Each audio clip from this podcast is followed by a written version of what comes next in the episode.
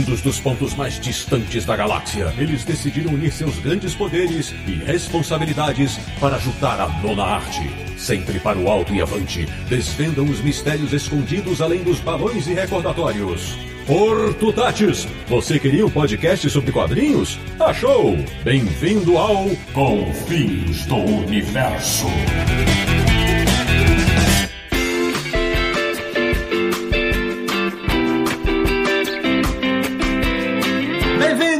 Bem-vinda! Está começando mais uma edição de Confins Universo, o podcast sobre quadrinhos que hoje vai ter uma edição maravilhosa, que é o podcast do Universo HQ, o site que mais adora resgatar a história do nosso mercado editorial. www.universohq.com. E o programa de hoje vai passear pelo reino encantado das histórias em quadrinhos. Eu sou o Sidney Guzman, falo de São Paulo e sempre quis conhecer um certo museu permanente das histórias em quadrinhos que ficava num prédio no bairro de São Cristóvão, no Rio de Janeiro. De Petrópolis, no Rio de Janeiro, o caçulinha da nossa turma, que nem sonhava que sua equipe favorita de super-heróis já foi chamada de Os Justiceiros. Samir Daliato. Meu sonho é viajar pro exterior, voltar e abrir uma editora. Da República do Ipiranga em São Paulo, ele que até hoje procura as edições de Caburé para completar sua coleção, Marcelo Naranjo.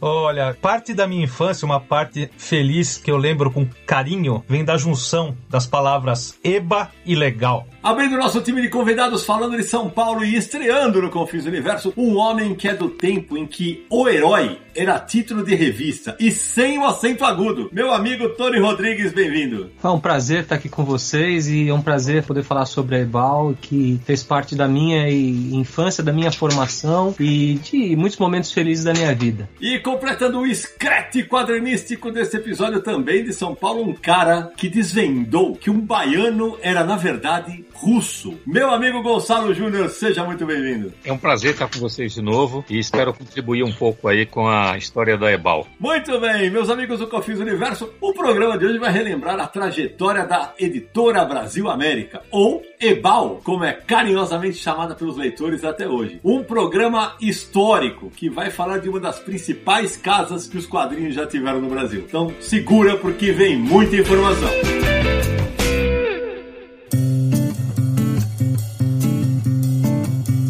Meu querido Samir Naliato, começando mais um Confins Universo especialíssimo, mas antes de qualquer conversa sobre Ebal, aqueles recados iniciais, Samir. Sidão, vamos repassar esses recadinhos iniciais, porque olha só, a gente tem que falar de catarse, tem que falar de apoiadores, tem que falar de, de muita coisa. Então, ó, primeiro de tudo, você já conhece nossa campanha de financiamento coletivo? Você quer se tornar um apoiador do Confins do Universo e do Universo HQ? Então acesse catarse.me barra Universo HQ. Lá você vai conhecer a nossa campanha de financiamento coletivo coletivo, nos ajuda a manter o universo HQ e o Confins do Universo sempre sendo produzidos, sendo atualizados. Funciona como uma assinatura, né? É uma assinatura mensal, então todo mês você colabora e aí você concorre a sorteio, você participa em grupo de Facebook. Tem grupo secreto no Telegram, você pode participar das gravações aqui do Confins do Universo, vendo todos os bastidores. São várias recompensas legais e você se torna um confinalta junto com a gente. Sem contar que a cada mês tem pelo menos 40 quadrinhos sorteados, né? Exatamente, ó. A gente tá gravando aqui no finalzinho de julho, vai entrar agosto, já já tem sorteio aí também. Fiquem de olho no site, nas redes sociais, para saber o que, que a gente vai sortear nesse mês. Ô Samir, me fala uma coisa: é, quem apoia a gente também tem uma recompensa que é ter o seu nome eternizado aqui no nosso programa, não é isso? Exatamente. Hoje nós vamos citar mais 10 nomes de apoiadores que vão ficar eternizados aqui em áudio no Confins do Universo para toda a internet e fica como nosso agradecimento, né, Sidão? Então, olha só, no programa de hoje, nosso muito obrigado para César Melo Pereira, Jorge Tadeu Dias, Cleverton Monteiro, Giovanni Paolo Osava, Daniel Gomes de Miranda, Matheus Cardoso, Marcos Sarres, João Luiz Loures Ribeiro, Caio Leão e Matheus Cristofoletti. Muito legal, Samir. Obrigado a todos eles e a todo mundo que nos apoia. Já são mais de 500 pessoas. A gente, quer, a gente vai fazer uma campanha em busca dos 700. Nós já estivemos acima dos 600, mas agora vamos fazer uma campanha para chegar nos 700 com um sorteio espetacular de 70 quadrinhos. Um dos prêmios desse sorteio vai ser a coleção completa da revista Animal. Olha isso, Samir. Mas Samir, tem mais. Quem apoia a gente também pode participar como ouvinte do Confins do Universo. E hoje nós temos um apoiador que vai acompanhar aqui toda a nossa gravação, vai ver todos os bastidores, os erros, as broncas, né? Vai ver tudo. Então, hoje é o Paulo Vieira Cabral. Fala, Paulo, como é que você tá? Conta aí de onde você fala e obrigado pelo teu apoio. Ele é, ele é mais um dos malucos do grupo do Telegram, né, Paulo? Pô, na verdade, mais um dos felizes do grupo do Telegram,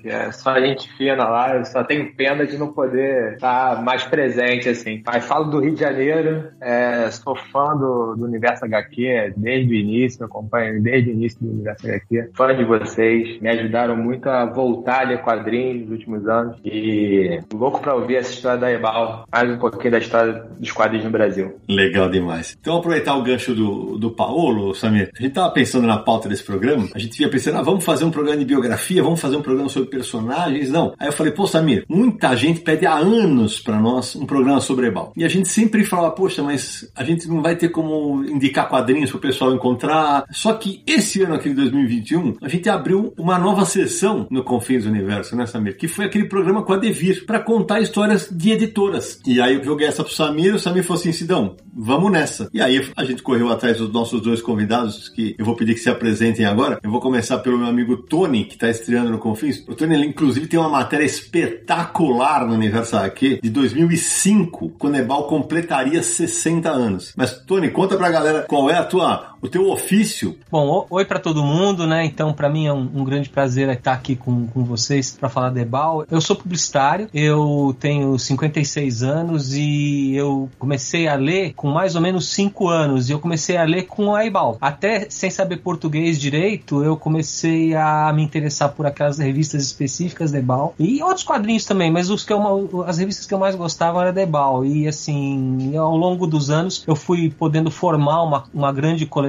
E é isso, né? Eu sou um, grande fã do trabalho do Eisen desde antes de saber quem era o Adolfo Eisen, né? Os Eisen, na verdade, né? E dessa editora que fez parte de boa parte da minha vida, da minha infância, com certeza, e ajudou com certeza na minha formação. Foram ótimas as primeiras palavras do Tony, justamente por quê? Porque a gente tem muito ouvinte que é mais novo. E na última vez que o Gonçalo esteve aqui conosco, ele falou assim: pô, Sidão, vocês têm que fazer programas mais históricos, que ele fez um programa maravilhoso sobre quadrinho nacional, né, Samir? Ele falou assim: vocês têm que fazer programas como esse e tal. E aí, eu tava conversando com o Samir justamente sobre esse aspecto, né, Samir? É uma chance de mostrar para os ouvintes mais novos por que a Ebal é tão importante no mercado de quadrinhos. Talvez sem ela, a gente nem fosse tão viciado em quadrinho como a gente é. Então é por isso que eu queria já aproveitar para pedir ao meu amigo Gonçalo Júnior que se apresente, jornalista dos bons e autor de muita coisa espetacular. Fala aí, Gonçalo. Opa, eu sou um pouquinho só mais novo que Tony. Eu sou da geração Block, né? Mas eu descobri a Ebal em paralelo com Jonah Rex, né? Que era impossível você não comprar aquelas revistas em que ele estava com a corda no pescoço, que ele estava dentro de uma sepultura. Então foi ali que começou. Só que a Ebal um pouco depois acabou, né? E aí uhum. em 81, 82, ela dura até 91, mas eu não pude mais acompanhar isso aí e continuei com Abril. Mas tive o prazer de fazer uma pesquisa, voltar no tempo para conhecer um pouco mais da história da editora e de Adolfo Eisen. O Gonçalo é autor do meu livro favorito sobre quadrinhos publicado no Brasil, que é Guerra dos Gibis. Para mim, é um, esse livro é, é, um marco no mercado nacional. Todo mundo que quer entender um pouco mais o quadrinho por aqui tem que ler esse livro. Então, a gente vai falar bastante das pesquisas que o Gonçalo fez durante a feitura desse livro. É, mas antes disso, Marcelo Naranjo, vamos fazer o seguinte: para introduzir ao assunto Ebal, a gente tem que voltar antes né, da Ebal existir, não é isso? É, exatamente. Inclusive, vamos voltar antes e já vamos de cara começar com as descobertas Gonçalo, não tem jeito. Isso aí. mas vamos lá, a história da editora se confunde com a história do seu fundador, Adolfo Eisen, chamado de o pai das histórias em quadrinhos no Brasil. O Eisen, e aí vem uma curiosidade, ele nasceu em 1904 em Ekaterinoslav, atual Dnipro, na Ucrânia, de uma família de judeus russos. Mas, no Brasil, ele tinha uma certidão de nascimento de Juazeiro, na Bahia, que ele teve que arrumar aqui. E isso é descoberta do Gonçalo Júnior. É a terra de João Gilberto, né?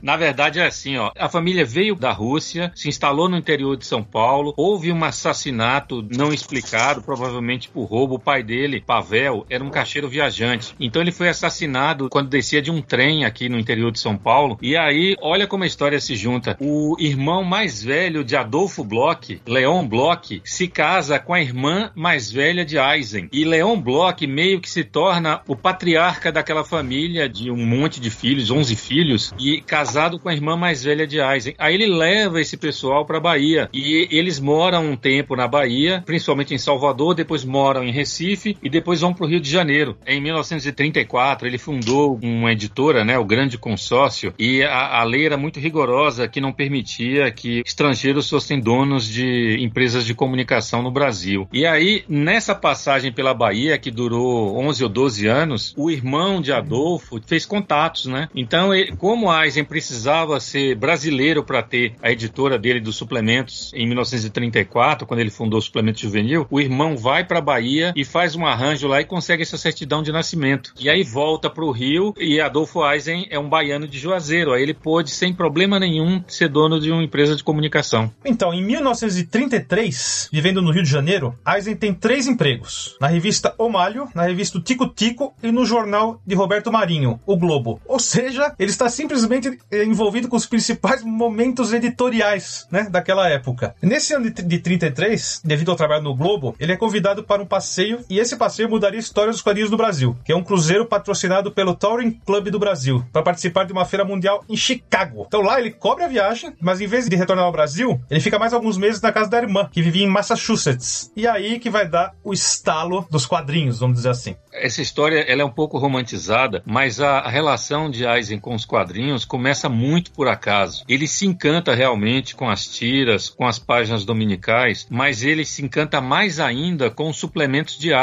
Então ele traz para o Brasil os suplementos diários, né? Suplemento feminino, suplemento esportivo, uhum. suplemento infantil e suplemento policial de contos, né? Porque tinha aquela febre dos pulps nos Estados Unidos. Só que ele propõe a Roberto Marinho, Roberto Marinho não quer, diz que é um investimento que não dava para ser feito e tal. E aí ele leva a ideia para o jornal A Nação. Só que no jornal A Nação só dois suplementos se destacam, que é o de infantil de quadrinhos e o policial. Então, é, no dia que saía o suplemento de quadrinhos, que era uma quarta-feira, e na sexta que saía o policial, as vendas explodiam, né? Falava-se até em 80 mil exemplares. O jornal tinha uma tiragem de 20 e falava-se uma tiragem de 80 mil exemplares. Então, ele se apega a dois suplementos, tanto que depois ele lança a revista Suplemento Policial em Revista, a revista Contos Policiais e o suplemento infantil. Na Nação, né, junto com a Nação, ele, o suplemento infantil, a recepção do, dos leitores realmente, como você falou, foi ótima, né, em vendas, e ele lançou aí personagens como Buck Rogers, Agente Secreto X9, Jim das Selvas, Tarzan, entre outros, e com uma facilidade, né? Mas olha que interessante, ele teve uma facilidade no Brasil que ele descobriu que tinha um, um representante da King Features Syndicate trabalhando aqui. Então ele teve um acesso fácil para esse material, né, lançado nessa revista de sucesso. Acho que é bom a gente frisar, o Gonçalo comentou, né? A gente não fala em momento nenhum aqui da chegada dos quadrinhos, né? A gente fala da chegada dos suplementos, os fenômenos de venda, né? Que foram importantíssimos. Antes disso, já saía por aqui, por exemplo, uh, Popeye, quadrinhos humorísticos, quadrinhos infantis, na própria revista Tico Tico, né? O Eisen chegou a publicar material nacional no suplemento infantil. Por exemplo, As Aventuras de Roberto Sorocaba, de Monteiro Filho. Ou seja, né? Ele realmente era um visionário, né? Em termos do que era possível produzir. Posteriormente, o Eisen sai da nação e monta o grande consórcio de suplementos nacionais. Naranja aí tem uma observação que é o seguinte: era um jornal político. O coronel João Alberto Lins de Barros, ele foi interventor em São Paulo na Revolução de 32. Foi o cara que veio a mando de Getúlio e arrepiou aqui em cima dos paulistas. O que acontece? Ele se apropriou, tomou o jornal, a publicação se chamava O Jornal de Assis Chateaubriand. E aí ele pegou a redação e montou o jornal A Nação. Nesse A Nação era um jornal principalmente político. Aí a, os políticos começaram a tirar sarro dele. E aí a Nação Infantil, né? A molecada lá na rua só lê a Nação e não sei o que, ficou tirando sarro. Aí ele chama a Eisen e fala: Olha, eu vou te ajudar financeiramente, você monta seu negócio e leva seus suplementos para lá. É interessante até falar em cima disso que o Gonçalo falou,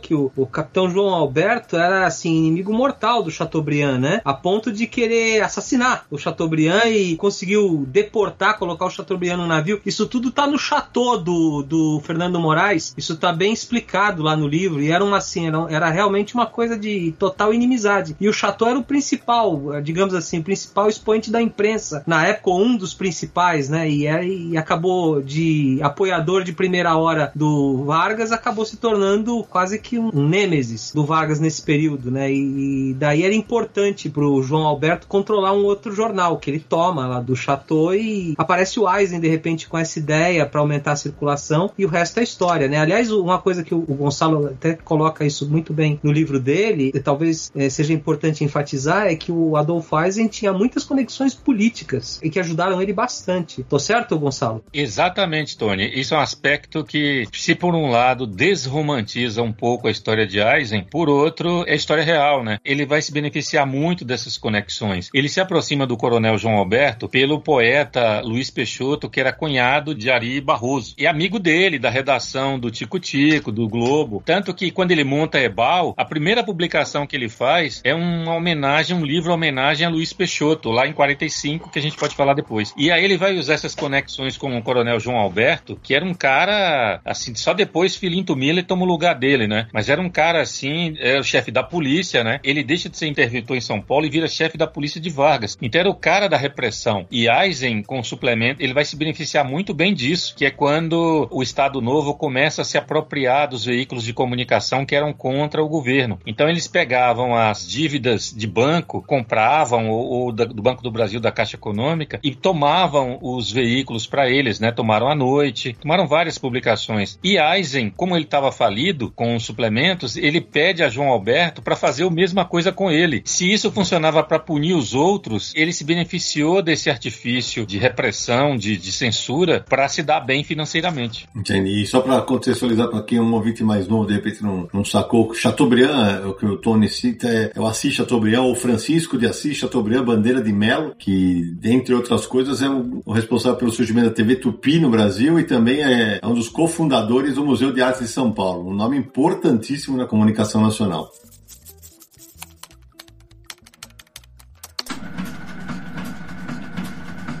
Voltando para o Eisen, em 1934, pelo consórcio de suplementos nacionais, ele lança o suplemento infantil, mudou o nome infantil para juvenil, porque ele não queria que ter essa correlação aí com o, o, capitão João Alberto, né? No ano seguinte, já vendia 100 mil exemplares por edição, sendo duas edições por semana, ou seja, 200 mil exemplares por semana. Absurdo, né? No suplemento juvenil, ele lançou aqui no Brasil Príncipe Valente, Dick 3, e só queria fazer uma correção que o Samir me avisou aqui, Flash Gordon chega ao Brasil no suplemento infantil. E em 1937, o Roberto Marinho Marinho, eles não mantiveram muitos contatos assim tão amigáveis, né? Em função do Marinho não ter acreditado nele e tal. Mas o Marinho chama ele para conversar, o Eisen, e o convida, vamos trabalhar juntos. Mas o Eisen, com o negócio andando, fala, não, obrigado. E, e, o Marinho fala, olha, ok, mas você vai se arrepender, viu? E a partir daí, o Marinho lança o Globo Juvenil, só que com personagens menos famosos na época. Por exemplo, Ferdinando, Brucutu, Zé Mulambo. Alguns virariam clássicos por aqui na sequência, né? Mas o Eisen não parava, e aí ele descobre o formato comic book, com com aventuras completas nos Estados Unidos. É quando ele lança a primeira revista do gênero no Brasil, que é a Mirim, em 1939, com 32 páginas. Logo depois, como ele andava, ele não tinha muito gostado do, do Marinho ter usado o termo Globo juvenil, né? Incomodou ele, tipo, pô, copiou o, o suplemento juvenil. Ele pensou, como que o Marinho não me lança um título chamado Globinho, né? E ele lança O Lobinho, pra tipo, se lançar, vão dizer que copiaram de mim, como revista, e faz sucesso. Só que, em 39, o Roberto Marinho, que não sabia brincar, ele descobre que não há contrato formalizado entre o Eisen e o King Features Syndicate. E ele consegue simplesmente adquirir os principais personagens do concorrente, fazendo um grande estardalhaço publicitário no lançamento desses personagens. Na sequência, o Mario lança o Gibi e o Eisen, embora o susto que ele tenha tomado,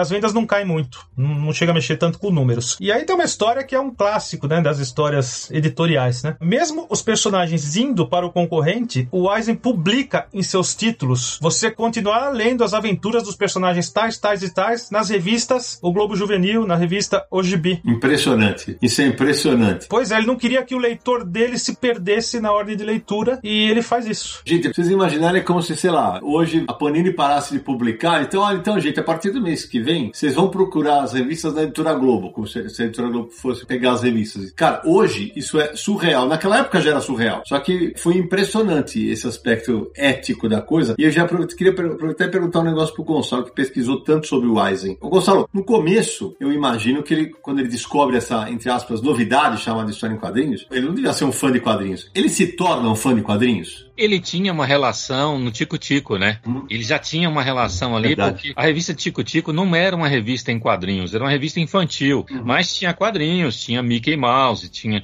desde o primeiro número. As pessoas falam assim, Sidney, ah, como Eisen começou eh, os quadrinhos no Brasil, se tinha um Tico Tico lá, se tinha Agostini lá em 1868. Não, na verdade, Eisen, ele traz os heróis de aventura para o Brasil e ele traz a indústria dos quadrinhos. A partir dele, dos suplementos que ele começa a lançar e da entrada de Roberto Marinho, você cria um mercado de histórias em quadrinhos. E ele faz isso. Agora, eu adorei a narrativa super cavalheiresca de Naranjo, né? adorei Naranjo, muito cuidadoso ali. Ao invés de dizer que Roberto Marinho passou a rasteira, sacaneou, não, não sabia brincar, adorei isso aí. Agora, foi isso mesmo. O Lobinho, na verdade, ele só tirou o G, se vocês uhum. observarem, né? Devia ser o Globinho, aí ele tirou o G, ficou o Lobinho. Uhum. Então, a gente, de vez em quando, gostava de dar uns trocos também, viu? E ele não gostava muito que chamasse quadrinhos de gibi, né? Por Porque será? concorrente, né? pois é. na verdade, a palavra gibi, ela começa a ser usada no final dos anos 40 no jornal Tribuna da Imprensa de Orlando Dantas, que era um arqui-inimigo de Roberto Marinho, porque Marinho conseguiu barrar as promoções que Orlando Dantas fazia de, de sortear dinheiro para os leitores. E os jornais ganhavam horrores de dinheiro com isso. As pessoas compravam os cupons para ganhar dinheiro. E aí ele começou a dizer que estava deformando as crianças com as publicações do tipo gibi de Roberto hum. Marinho. Então, o termo gibi ele começa a ser usado pejorativamente. Era uma coisa nociva às crianças. Gibi era uma coisa nociva. Então você vai encontrar muito. Nesse comecinho aí, as histórias em quadrinhos usavam o mesmo nome do resto do continente. Eram historietas. Quase sempre. Vocês vão encontrar historietas, depois historietas em quadrinhos, depois vira histórias em quadrinhos. É, e vale lembrar, para quem é mais novo e não sabe, gibi também é um doce de amendoim, muito antigo, né? Sim, e tem um gibi, Sidney, que aparecia no Tico Tico desde uhum. o comecinho. Um garoto negro que chamava gibi. O curioso é que o gibi que Roberto Marinho lança, as pessoas não, não costumam fazer essa referência. Lá no alto tem um garotinho negro chamado Pelé. Olha! Então, eu acho que Pelé, o jogador, ele faz confusão. O apelido dele, Pelé, pode ter vindo daí e não de Pilé, como ele disse que era, que o pessoal começou a chamar de Pilé, Pilé, virou Pelé. Mas se você pegar os primeiros números, eu tenho, por incrível que pareça, eu tenho o primeiro número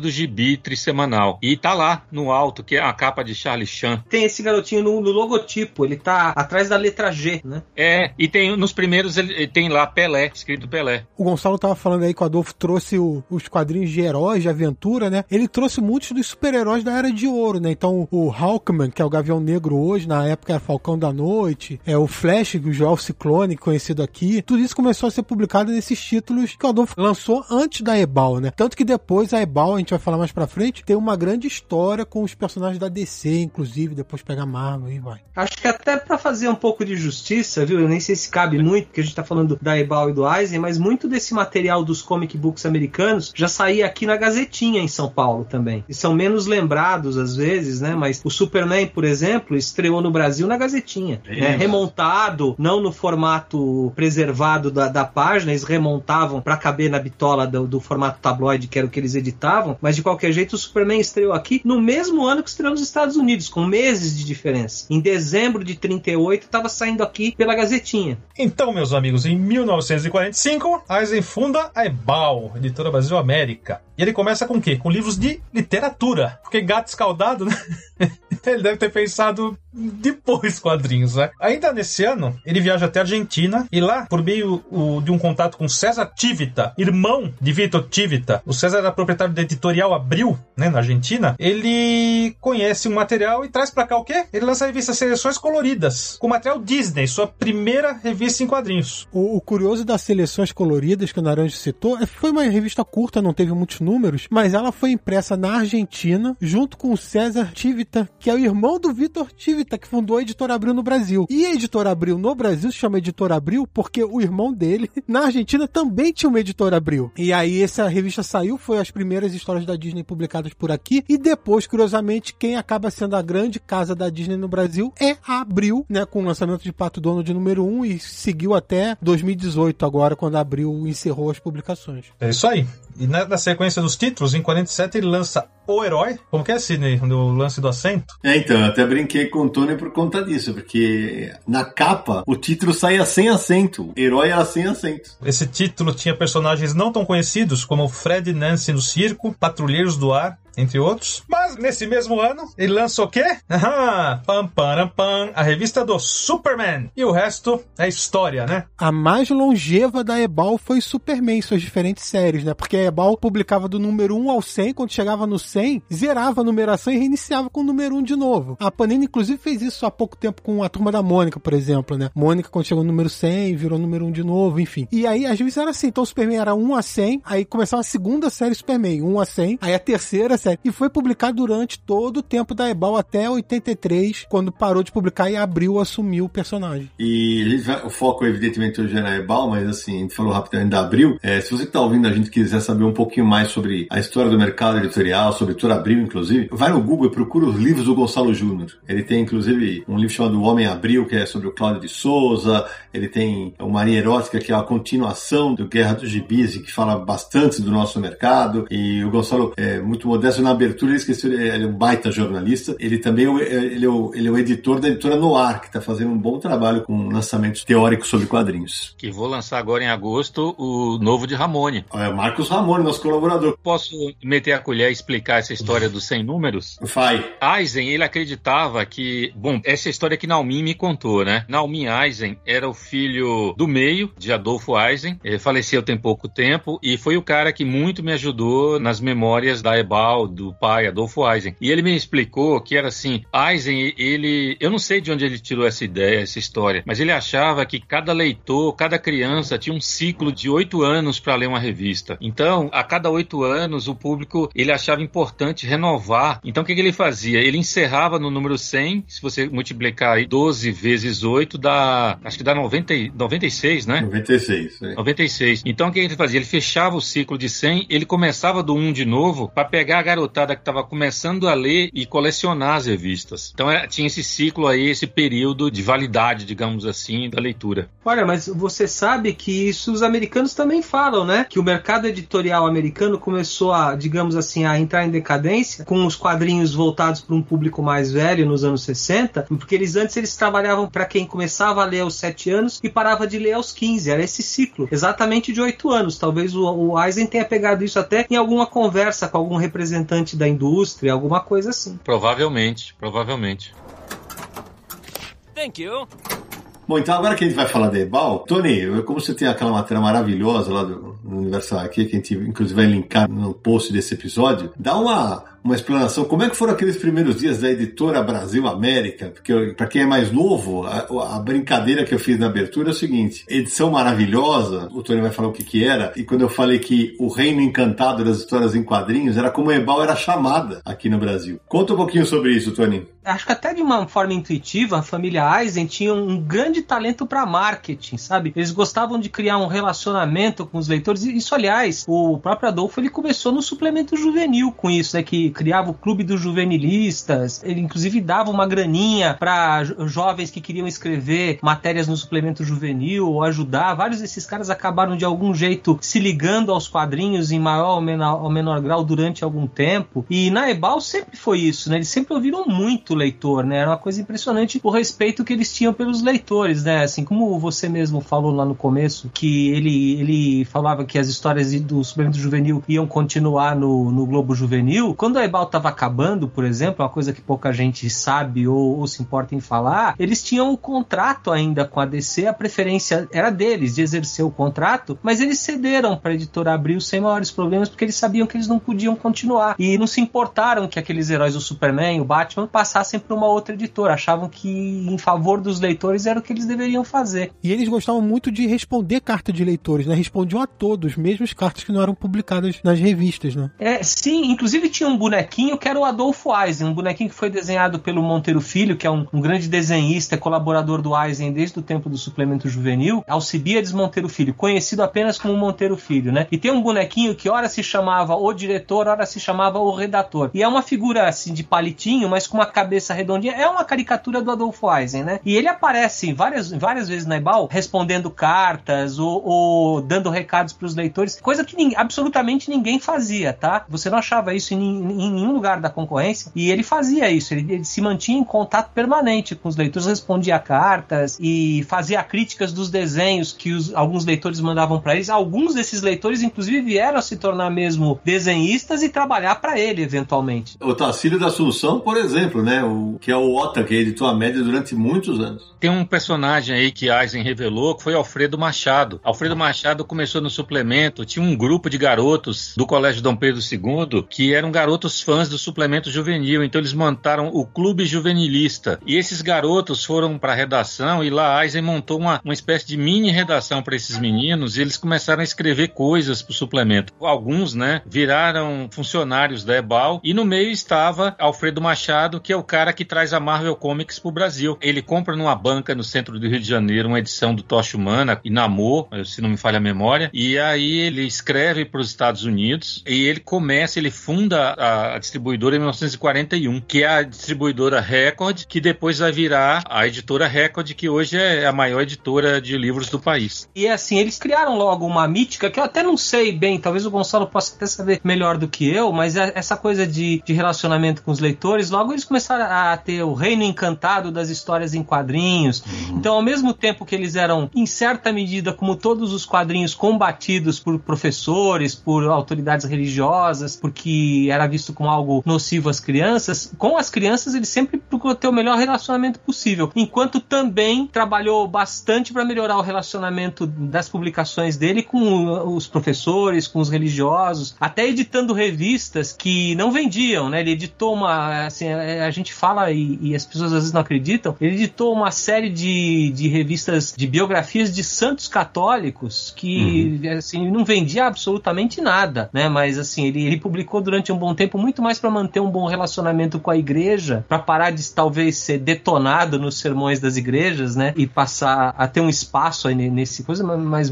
assim, perdendo dinheiro, né? E judeu, e né, Tony? E judeu. judeu. Né? E, e, é uma coisa até engraçada, porque a gente até estava falando um pouco antes do relacionamento dele com o político. Ele era amigo do Gustavo Barroso, que era antissemita, né? É uma coisa engraçada, sendo judeu. Não sei se, se, se, o Gustavo Barroso chegou a saber que o Eisen era judeu, imagino que sim, né? Mas assim, era conhecido como um fascista, antissemita. Enfim, Adolf Eisen devia ser uma pessoa encantadora. O Gonçalo, isso que eu queria saber, Gonçalo. Você, na Guerra do Gibi, você conta muitas coisas da, do Adolf Eisen, né? Você entrevistou ele, chegou a entrevistar ele você só falou com a família? Como é que foi? O Gonçalo aproveita e já emenda uma, uma explicação para quem está ouvindo a gente, o porquê do nome Ebal. Eisen morreu em 1991 e o livro Guerra dos Gibis ele nasce do meu trabalho de conclusão do curso de jornalismo que eu comecei mais ou menos neste ano e concluí em 1993. Então eu não encontrei ele vivo mais. Só que eu tive a honra de conviver durante até a morte de Naumin, né? Se não me falha a memória. Você lembra, Tony, qual, qual, qual foi o ano da morte de Naumin? É, 2012. Isso. Até aí a gente conversava muito e tal, sempre, né? Ele vinha aqui para São Paulo, eu hospedava ele e tal e Inclusive, ele até deixou um livro inédito que não foi publicado ainda. E Naomi me ajudou bastante, né? Um dia, eu, eu gostaria de contar essa história para vocês. Em 2001, eu estava no prédio da Ebal. O prédio da Ebal estava já em processo de liquidação. Os funcionários tinham assumido o parque gráfico para tentar gerar um capital para pagar dívidas trabalhistas das pessoas. E tinha um senhor lá que trabalhava desde 1947 na Ebal. Era um senhorzinho assim, já devia ter uns 90 anos e tava lá. Aí ele falou: Olha, esse aqui é seu fulano, que é muito amigo de papai e tal. Ele conhece a história da Ebal inteira e ele tá aqui com a gente até hoje. Ele vai fechar isso aqui. Aí eu cheguei lá, tinha uma mesa assim, de 3 por 2. Aí ele falou: Gonçalo, essa aqui era a mesa de papai. Aí eu falei: Olha que interessante, o que que tem aí, Naomi? Aí ele falou bem assim: Aqui tem três gavetas. Aí ele me mandou eu dar a volta, né? Aí eu dei a volta. Ele falou bem assim: Aqui tem tudo que papai sofreu de censura, de repressão quando ele era editor de quadrinhos que acusavam os quadrinhos de deformar as crianças, de prejudicar Uau. a leitura, de levar ao crime. Estão nessas gavetas. Eu falei, é mesmo? Ele falou, é. Aí eu, eu, eu, posso ver esse material? Ele falou bem assim, eu nunca abri essas gavetas. Papai morreu tem 10 anos eu nunca abri. Mas peraí. Aí ele foi lá, seu fulano, o senhor tem a chave da, das gavetas de papai? Aí eu,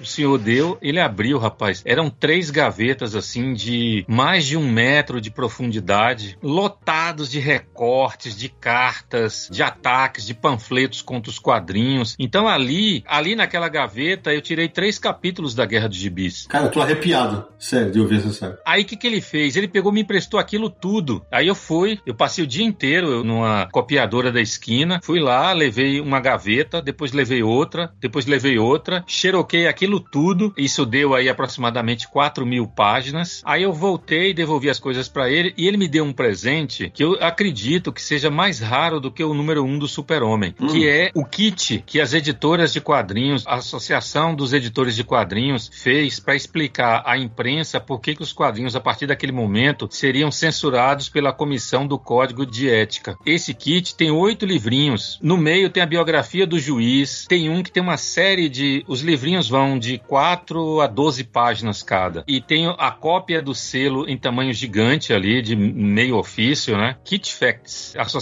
dos Editores de Quadrinhos dos Estados Unidos. E ele me deu de presente dentro de um envelope que estava endereçado a Alfredo Machado. Alfredo Machado, como era distribuidor de quadrinhos, recebeu aquilo e deu para Eisen. Dá uma olhada aí, porque a coisa tá feia lá nos Estados Unidos. Eles estão criando esse código. E a carta estava datada de 25 de janeiro de 1955. Então é, é como você abrir um. Sabe assim, você entrar na caverna do fantasma. Só para situar o pessoal que tá ouvindo, a gente tem um episódio do Confins do Universo sobre censura, que a gente fala sobre esse movimento que aconteceu na década de 50 lá nos Estados Unidos e um pouco também do que aconteceu aqui no Brasil. É desse período que o Gonçalo tá se referindo, né? O nome Ebal, não tem muito tempo, andaram, andaram espalhando aí pelo Facebook que Ebal, Eisen tirou de um monte que existe em Israel, um monte sagrado, chamado Ebal. Não é isso. Na verdade, ele fez um concurso entre leitores, amigos, porque naquele período ali que ele vende o consórcio, a editora dele, para o governo e a fundação da Ebal, ele se torna um editor das publicações. O suplemento juvenil continua saindo e tal. Ele trabalha para o jornal à noite, que assume as publicações dele, e ele tinha contatos com leitores, ele escrevia, e ele fez um concurso. Que nome você acha que deveria ter a nossa editora? Ele escolheu alguns nomes, né? E são duas pessoas e virou Editora Brasil América Limitada, que era uma forma de mostrar é uma relação de amizade, de boa vizinhança entre Estados Unidos e Brasil. Então, EBAL quer dizer Editora Brasil América Limitada. É isso aí. E só que como eu falei na abertura, os fãs, até pelo carinho que, que a maioria das pessoas que leu quadrinhos da EBAL tem pela editora, sempre falaram EBAL. Agora, uh, me fala uma coisa, Gustavo, aquele, aquele prédio lá em São Cristóvão, você teve lá, né? Durante muito tempo ele foi um objeto de, de, de desejo de quem gostava de quadrinho, porque aparecia. Eu lembro de uma, de uma história, daqui a pouco eu vou pedir até pro Tony contar. Posso até fazer esse, esse parêntese agora. Ô, Tony, teve uma vez que o Batman esteve naquele prédio, né, cara? Pois é, eram, eram uns acrobatas, eles estão na capa é. de uma das revistas do Batman, né? Uhum. Eram, assim, acrobatas de um circo que estava pela cidade. Isso foi no auge da Batmania, né? Pra quem é mais novo e não sabe, é. aquele seriado do Adam West virou uma mania nos Estados Unidos e logo aqui também, né? Veio pra cá e era um, um grande sucesso aqui. E aí, esses dois artistas, um vestido de Batman e um de Robin, foram lá na Ebal e aí foram fotografados fazendo acrobacias lá e viraram a capa de um, de um exemplar é. de um, um, número do Batman. Exato, e tá escrito lá Batman no Brasil na capa. e o legal, o legal é o uniforme, né, Anjo? Que tem roxo. E é, é, bom o uniforme, viu? Quando você olha direito, se, uh, os uniformes que você vê da época não eram tão bons assim, mas o desses caras era. É, virou um clássico essa capa, né? É, essa coisa da, da, da, cor do Batman é uma coisa curiosa, né? Porque o Batman vai. Tem, tem capa de revista da Ebal que o Batman tá até amarelo, né? É uma coisa meio maluca. Se você vai vendo, e dá para entender que as revistas eram em preto e branco e muitas vezes quem diagramava as revistas talvez nem tivesse contato com o material colorido, né? Tem, tem uma capa do Coringa que ele está com uma cor de pele normal, entre outras curiosidades. Ô, Nari, tem a clássica, né? Que você já falou algumas vezes, você acho que até falou já desse universo aqui em matérias tuas, que eu citei na abertura do Samir, que é a, a clássica Os Justiceiros número 1, um, em que o, o Ajax, né? O, o uhum. caçador de Marte, tem cor de pele, ele tá em azul. Acho que você que colocou outro dia no, no Twitter, né, Nari? Chegou até, chegou até em americano, não foi isso? Não, o que chegou em americano foi outro, foi outra capa, não foi, não foi The Ball. Mas essa é um clássico, essa série. Os primeiros números estavam tudo errado nas capas, divertidíssimo. É, a gente chega também a, a, comentar esses casos no episódio que a gente falou sobre colorir quadrinhos, né? Coloração, como funciona, como funcionava no tempo da Abril, que eles não tinham acesso ao material original e tudo. Então, é, às vezes acontecia essas trocas. O Ajax tem a cor de pele e a roupa é azul e vermelho, enfim, não tem nada a ver. E também a gente conta um pouco desses casos naquele episódio. E ainda falando da Ebal, tem umas curiosidades que, como o Tony bem lembrou, eram quadrinhos em preto e branco que a Ebal publicava. Só foi publicar colorido lá no final da década de 60 e tal. Mas era preto e branco. E vendia pra caramba, vendia muito assim. Chegou a vender milhões de edições por ano. A Ebal chegou a ter 40 revistas mensais simultaneamente nas bancas e tal. E naquela época, década de 50, 60 e tal, tinha umas curiosidades. Então, por exemplo, Superman, Batman, Tarzan e Zorro sempre venderam muito bem na Ebal. Só que Zorro não é o Zorro que a gente conhece com a espada, né? Zorro foi o nome que eles deram pro Cavaleiro Solitário, que tem mais uma pegada de cowboy, né? É, mas não, não foram eles. Não foram eles. Isso já no Globo Juvenil esse personagem já era chamado de Zorro. Já tava. Já e... tava. Eles, eles continuaram, né? É. é uma coisa que o personagem já era conhecido assim. Eles lançaram a revista assim como Zorro e pronto. Mas é, a bem da verdade não foi a Ebal que inventou esse nome para esse personagem. E no lance das traduções também tem algumas curiosidades. Por exemplo, o Átomo, o personagem da DC Átomo, se chamou Electro naquela época e ficou assim muitos anos depois pela Abril, pela Panini. A Panini só recentemente que mudou isso. É, a Lois Lane era Miriam Lane. É, isso tá na matéria do Tony. Tá Miriam Lane, do... saudosa memória.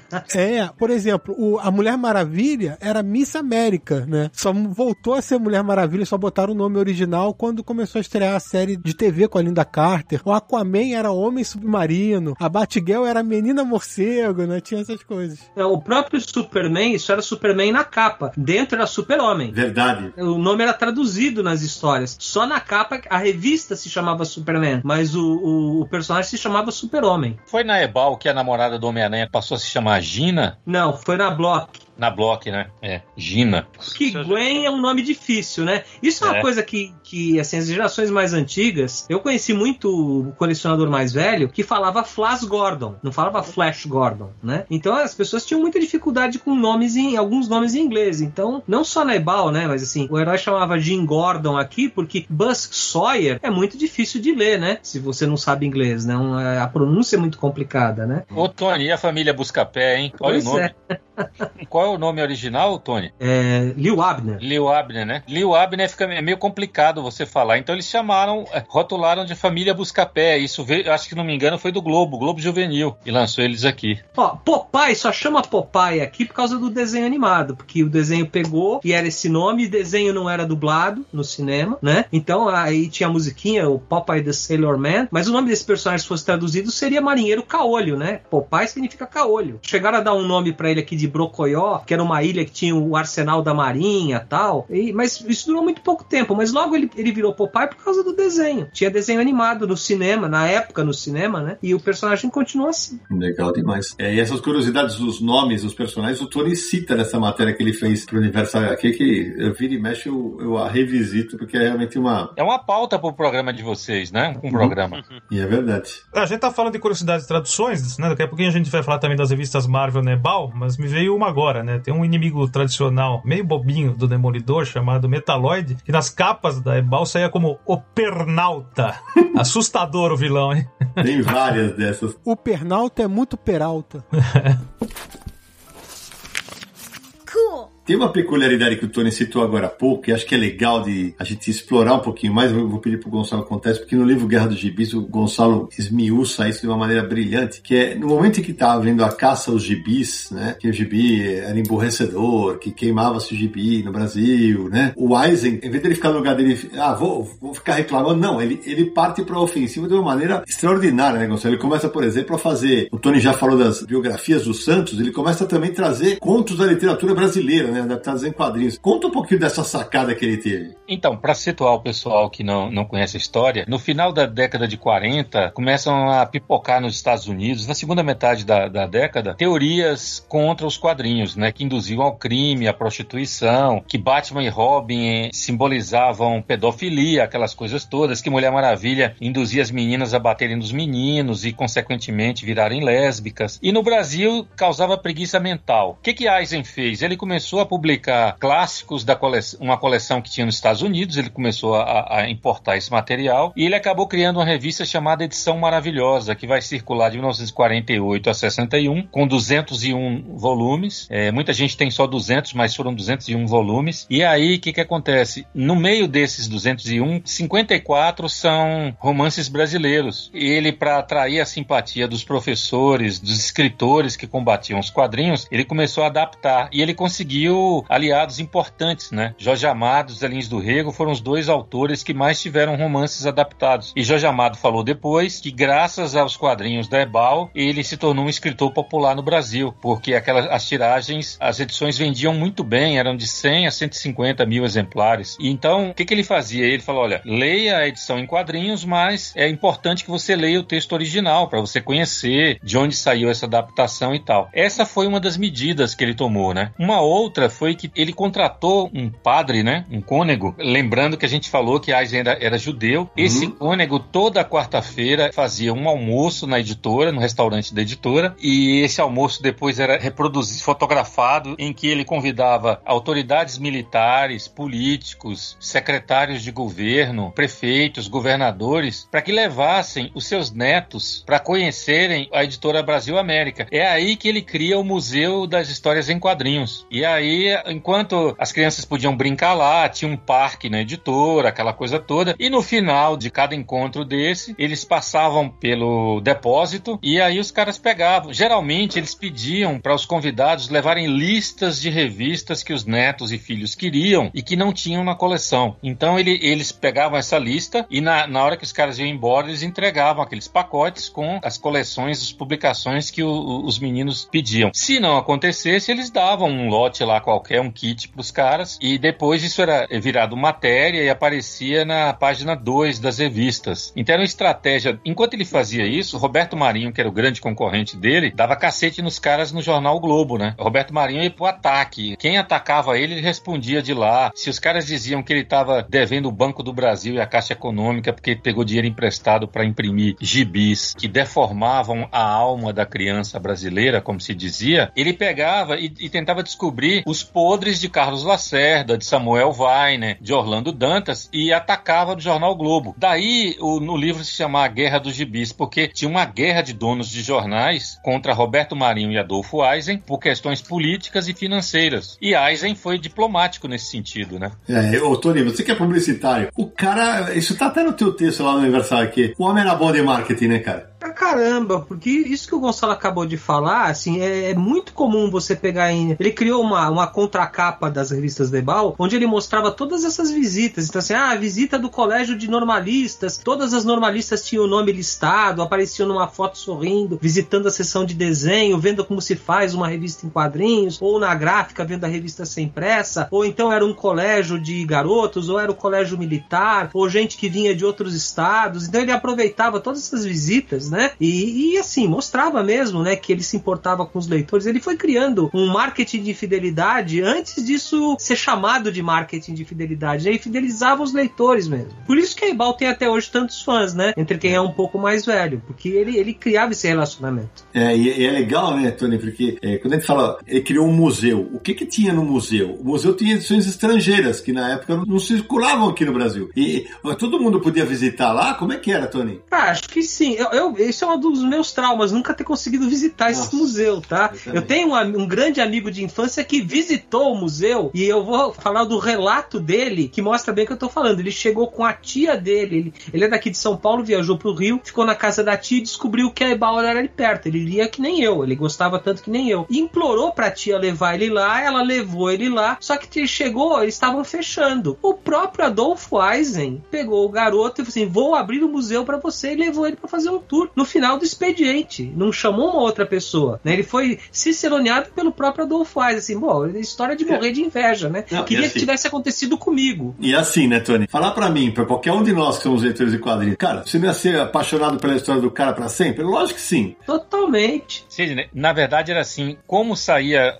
eles publicavam aquelas visitas na página de, de ali na página 2, crianças do Brasil inteiro programavam férias. O sonho delas, se hoje é ir na Disney, Disney, o sonho de muitas era conhecer Ebal. Era mesmo. Então, eles iam para o Rio de Janeiro para conhecer Ebal. E você falou no, no acervo do museu. O acervo foi doado por Naumin para a Biblioteca Nacional e isso ainda não foi feito inventário até hoje, né? Isso Nossa. já tem 20 anos. Agora, vocês imaginem o que que tinha lá. Adolfo Eisen, ele guardava cinco exemplares de cada uma de todas as revistas que ele publicou ao longo da Ebal. No original é, americano, italiano, de onde viesse. O que que isso significa? O significa que no museu dele, provavelmente, tinham cinco números do Super-Homem, tinha cinco números do Detetive Comics, tinha cinco números do Homem-Aranha número 1, um, Hulk número 1, um, Quarteto Fantástico número 1. Um. Então, dá para ter uma ideia do tesouro que era esse, esse arquivo. E eu fui lá no apagar das luzes. Infelizmente, a gente só tem áudio aqui, senão eu ia mostrar para vocês as fotos. Você tem essas fotos digitalizadas? Tenho, tenho sim. Ah, me manda algumas que eu coloco no post e o pessoal pode clicar para ver. Então, o que que acontece? Vocês vão ver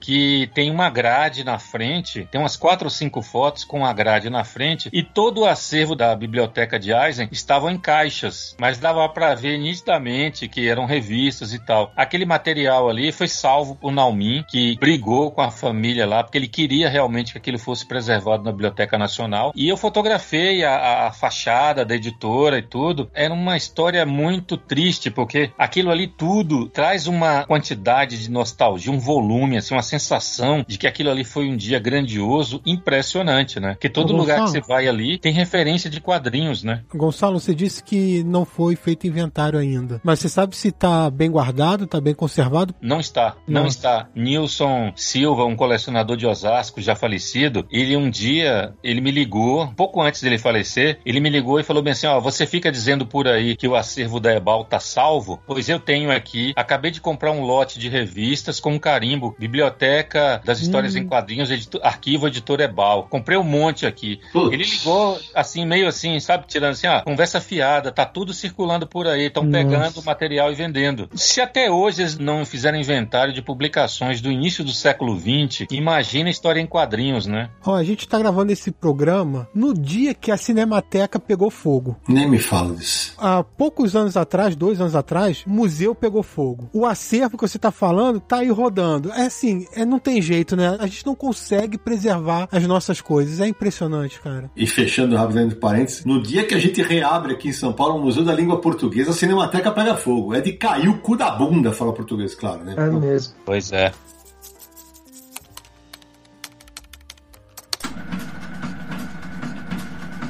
Ô Gonçalo, agora nesse monte de curiosidades que a gente vai falando, que história é essa de que a Marvel imprimia revistas do Brasil na Ebal? Na verdade, foi assim. Quem me contou essa história foi Sérgio Machado, filho de Alfredo Machado. Eu entrevistei ele por Guerra dos Gibis e o pai já tinha falecido. Em 1970, por mais que a Ebal ainda vendesse muito Tarzan, muito Batman, muito Super-Homem, muito Zorro, de 50 mil para cima, né? Tarzan era o carro-chefe, chegava a vender 100, 120 mil. Esse era o primeiro escalão que estava sempre acima de 100 mil. Aí depois tinha os outros que vendiam menos. E aí, em 1970, a Ebal estava a um passo de fechar, de perder uma grande impressora que ela tinha comprado, que era para rodar quadrinhos coloridos. O que, que aconteceu? Alfredo Machado foi trabalhar com Roberto Marinho e Eisen achou aquilo uma traição e ficou vinte e tantos anos sem falar com Alfredo. E Alfredo tinha uma grande mágoa com aquilo, porque ele era grato a Eisen. Eisen pregou ele com 13 anos de idade no suplemento juvenil. Por causa de Eisen, ele virou distribuidor de quadrinhos no país, aquela coisa toda. E aí ele foi tentando se reaproximar, se reaproximar. Aí ele soube, Olha que história interessante. Ele soube que a Ebal estava com problemas financeiros com a questão da, da gráfica, que ia perder a máquina e tudo. Aí Alfredo Machado vendeu um prédio de três andares que ele tinha no Rio e deu dinheiro para Eisen pagar as dívidas. E aí ele finalmente pôde, vou botar essas máquinas para funcionar, e aí ele começou a imprimir revistas coloridas. Quando ele, em abril de 1970, ele imprime o primeiro Capitão América em cores, e vocês devem lembrar, é, é uma bela edição com capa plastificada, né? E ela é impressa num papel offset branco. A retícula que a Ebal conseguia naquela máquina dava um efeito fantástico na impressão. Era um papel muito branco com aquela cor reticulada, né? E aí, naquela parceria com a Marvel, eles acabaram mandando exemplares para lá para poder mostrar para eles como é que eles estavam fazendo o material, né? A aprovação. Nisso, a Marvel ficou encantada. O pessoal da parte gráfica considerou a publicação da Ebal a melhor do mundo, de todas da Marvel. Inclusive, melhor melhor do que os Estados Unidos. Então eles fizeram uma consulta, Naomi me confirmou isso, fizeram uma consulta para saber se a Ebal toparia imprimir as revistas da Marvel no Brasil. Aí Eisen nem conversou, falou: olha, não temos condições, não temos, acabamos de pagar essas máquinas e elas são suficientes para as nossas tiragens. Porque imagina a Marvel quanto rodava em 1970, né? Aí Alfredo Machado, sabendo disso, tentou convencer Eisen a que o próprio Machado tomasse um empréstimo bancário para ampliar o parque gráfico da Ebal e imprimir o material dos Estados Unidos. Eisen não concordou e essa história morreu, né? Quer dizer, ia mudar completamente a história da Ebal, né? É o que a gente vê hoje, né? As editoras americanas, brasileiras mandando imprimir material na China, no Vietnã, em outros lugares. Era o que é. a Marvel queria fazer em 1970 com a Ebal. Exatamente. Quer dizer, quando o dólar permitia, era o que as editoras brasileiras atuais fazem de mandar para o Oriente, era o Brasil era o Oriente na época, né? Imagina, olha que loucura.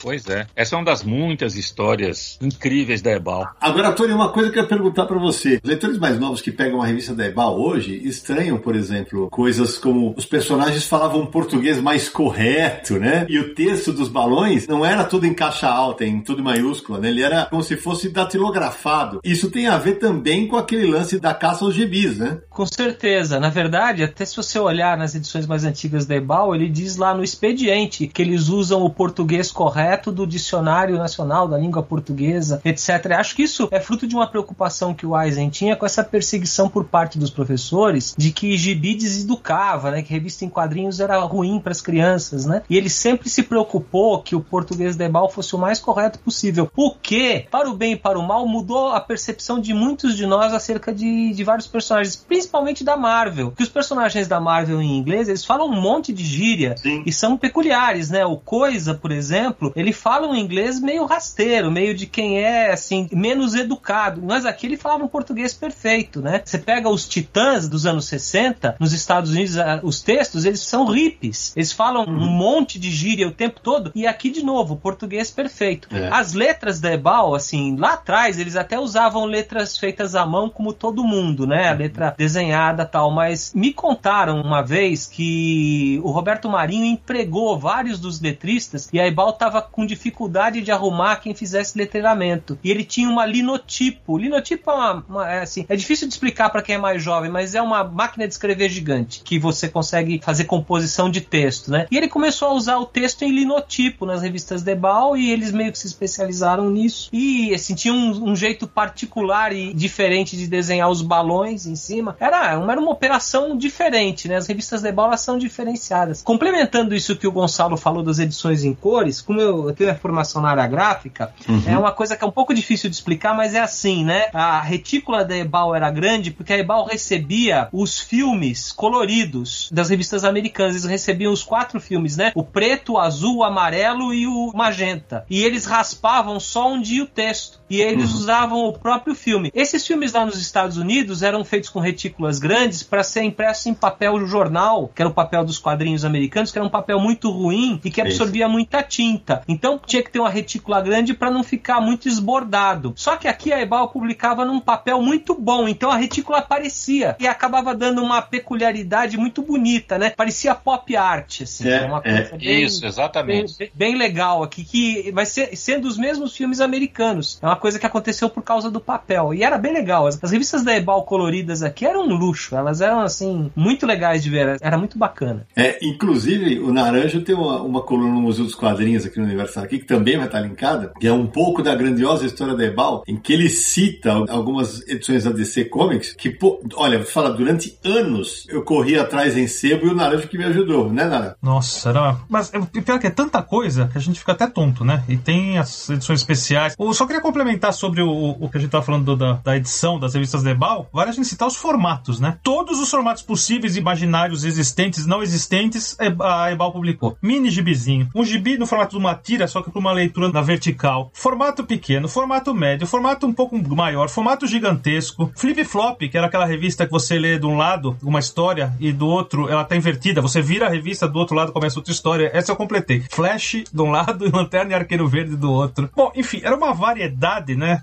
Fora essas cores bonitas de cá, mas é uma variedade absurda de formatos. Não, tudo que um parque gráfico podia fazer, eles faziam. Então, nessa coluna que eu te falei, que você fala da os clássicos da década, eram edições em formato formato álbum, formato graphic novel, né? Que só viriam para cá depois, voltar para cá, no final dos anos 80 e começo dos anos 90 com Abril, né? Aí tem lá é, Sargento Rock Homens Metálicos, é, Mulher Maravilha Aquaman, aí tem uma edição que é, é Solomon Grundy, Monstro do Pântano e Adam Strange, aí vai ter Tornado Vermelho, Lanterna Verde, Gavião Negro, Electron, tem um álbum do Guerreiro, cara, do Soldado Desconhecido, A Morte do Batman da Terra 2, cara. Isso não vai sair mais aqui no Brasil. Não saiu nem pela Abril, não, acho que pela Panini também não vai sair, porque são materiais bem antigos e bastante datados. Então, quem tem essas edições da Ebal, tem. E até vou aproveitar o gancho do que o Gonçalo falou lá atrás sobre as revistas estarem sumindo. Há alguns anos, sei lá, quase, acho que uns 20 anos quase, 15, sei lá, parte do acervo da Ebal foi vendido pela Comics. Fez uma grande feirona, tava eu e o Naranjo lá, tem até história sobre isso, né? Cara, eles tinham, eles publicavam os álbuns da Bonelli, da coleção Homem uma Aventura. Eu lembro que uma das coisas que eu fui lá, que gerou uma história bizarríssima, era um álbum do Homem Borracha, que era o Homem de Borracha, do Jack Cole. Cara, eles publicavam, tinha pra todos os formatos, né? E eu tenho um carinho muito grande, porque no fim da. Eu vou chutar que foi fim da década de 70, início da década de 80. Uh, minha mãe me levou numa Bienal do Ibirapuera e tinha uma stand lá com vários pacotes grandes que incluíam quadrinhos nos pacotes. E pra ela ter falado escolhe, é porque o preço tava bom. e eu trouxe para casa um pacotão. Quando eu desembrulhei, tinha uma almanac de super-heróis, Capitão Marvel exclama Shazam, a palavra mágica, de 1975. Formataço, formato grande mesmo, com cinco histórias. Eh, ensinava a desenhar a família Marvel. Vinha um pôster de presente. Tinha um Capitão Marvel para montar. Capitão Marvel, pra quem não sabe, é o Shazam, né? É o nome original aqui. Ou seja, o que eu me diverti com essa revista, eu destruí ela, né? Eu tinha 7, 8 anos, sei lá, 6 anos, não lembro. Mas eu acabei com a revista, né? Brinquei com ela até. Nunca esqueci dela e hoje eu tenho ela bonitona guardada aqui na minha estante. É, e tem os álbuns, os álbuns gigantes do Super-Homem contra Muhammad Ali, Homem-Aranha contra Super-Homem e Jim das Selvas, o Príncipe Valente, né? Então, coisas que a gente tá vendo nesse século, é Bal. Eu não sei se faziam nos Estados Unidos álbuns como o Príncipe Valente. Alguém sabe aí, não? Não, não faziam. Hoje fazem, né? Mas Sim. na época não tinha paralelo. Inclusive os de Flash Gordon, uma coisa que as pessoas não se ligam, o álbum do Flash Gordon aberto tem um metro. Verdade. Ele é horizontal. É. E para você que tá ouvindo a gente e desconhece a importância da Ebal, hoje a gente vive no mercado nacional um momento que tem quadrinho de tudo que é gênero vindo para cá. Na época, a Ebal era esse mercado. Tem um site, a gente, a gente todo mundo que segue o universo aqui sabe que a gente não, não apoia pirataria e tal, mas é, nesse caso eu não considero pirataria. É, tem um site chamado guiaebal.com, em que tem scans de diversas editoras e tem todos os títulos que a Ebal publicava. Por exemplo, quando eu brinquei com o Naranjo lá, que ele ia procurar a revista Caburé, é porque teve dois números. Tem uma, ó, eu, vou, eu vou citar alguns nomes, tá? Pra vocês. Vamos lá. Aquaman, Buffalo Bill, Batman Super-Homem, Ben Bowie, Os Biônicos, Bip Bip, Black Diamond e Tim Holt, Caburé, Currupaco, O Demolidor, Os Destemidos, As Aventuras de Diana, Dragão do Kung Fu, Fantomas, Flash Gordon, Frajola e Piu Piu, Jenny Autry, Galaxy, é, tem O Guerreiro, Gunsmoke, Os Invasores, James Bond, Jaspion, Jonah Rex, que o, o Gonçalo já citou, aí Os Monstros, Os Monkeys, cara, vocês não têm noção, Patolino, Pinduca, Pequeno Ranger Estrela Negra, o que a Ebal publicou de quadrinho, cara, de tudo que é gênero. É um absurdo, é muita coisa. É assustador, cara, é assustador. E nisso você me lembrou de duas histórias curiosíssimas, a falta de uma. Olha só, a memória acaba de reativar. Essa o Gonçalo e o Tony conhecem com tranquilidade, tem resenha no Universo HQ, chamada geral Epopeia. É um quadrinho publicado aqui em 1970, que era uma homenagem, né, comemoração de 25 anos de editora, uma história feita no Brasil, com o roteiro de Pedro Anísio e arte de Eugênio Colonese, onde simplesmente todos os personagens da editora se encontram na mesma história. Pode crer. e Naranja, essa revista que você falou, chamada geral, foi em 70, né, comemorando 25 anos da Ebal, e ele enviou por correio para os leitores. Sensacional. Não, e, e assim, tão inusitado, que quem tá na história? Flash Gordon, Tarzan, Tom e Jerry, o Mickey, Chapeuzinho Vermelho, José de Anchieta, Fernão Dias, Dom Pedro, Batman, Demolidor. é isso que é um crossover. Porque o livro contava a história da editora até aquele momento, né? 25 anos. Aí é, ficava misturando tudo e eles enviavam. Maravilhoso. E eu não, nunca peguei o livro, não tive na mão e tal. Mas dizem que foi com acabamento gráfico, como o Gonçalo e como o Tony estavam falando, do parque gráfico da Ebal, que fazia com muita qualidade. Esse livro foi um, com acabamento gráfico muito grande, né? E sabe, nessa história, tem um menino que aparece nessa história. O menino é o Ota, o Otacílio da Assunção. Chamado de nosso editor Mirim. Isso! Isso aí, bem lembrado, Tony, bem lembrado. E, e nesse site guiebal.com, é uma pena que eu não tenho o nome da pessoa que faz aqui para dar o crédito para ele. Tem um e-mail oscardiaco@yahoo.com, né? E fala que até agora tem 10.030 capas. Eu não sei se continua sendo atualizado o site, mas tem capas de todas as edições. Por exemplo, tem Epopeia Tri, aí tem edição maravilhosa, aliás, que eu usei na abertura para falar, né, que hoje o Confis Universo vai ter uma edição maravilhosa. Explica por quê, o que foi essa revista, Tony? Ah, eu, o Gonçalo começou a falar um, alguns minutos atrás aí, ele começou a publicar uma revista americana chamada Classics Illustrated, e ele resolveu sair com ela aqui em duas edições piloto, na, ainda durante a série da revista O Herói. Então tem duas edições maravilhosas de O Herói, uma com a Ilha do Tesouro, outra com a Última dos Moicanos. Deve ter dado certo, deve ter feito sucesso entre os leitores, e logo um, dois meses depois ele saiu com a edição maravilhosa mesmo, já com esse Classics Illustrated, né? E acho que no número 25 ou 26 ele publicou a primeira adaptação nacional de um romance nacional que era o Guarani, feita pelo André Leblanc, que é um grande desenhista hoje esquecido injustamente, né? Mas que assim é um desenhista soberbo, é um haitiano que trabalhava nos Estados Unidos, trabalhava inclusive para o Will Eisner, uma certa altura do campeonato, trabalhava em várias outras séries, se casou com uma brasileira, se mudou para o Rio de Janeiro, viveu muitos anos aqui, desenhou muita coisa aqui e acabou voltando para os Estados Unidos, onde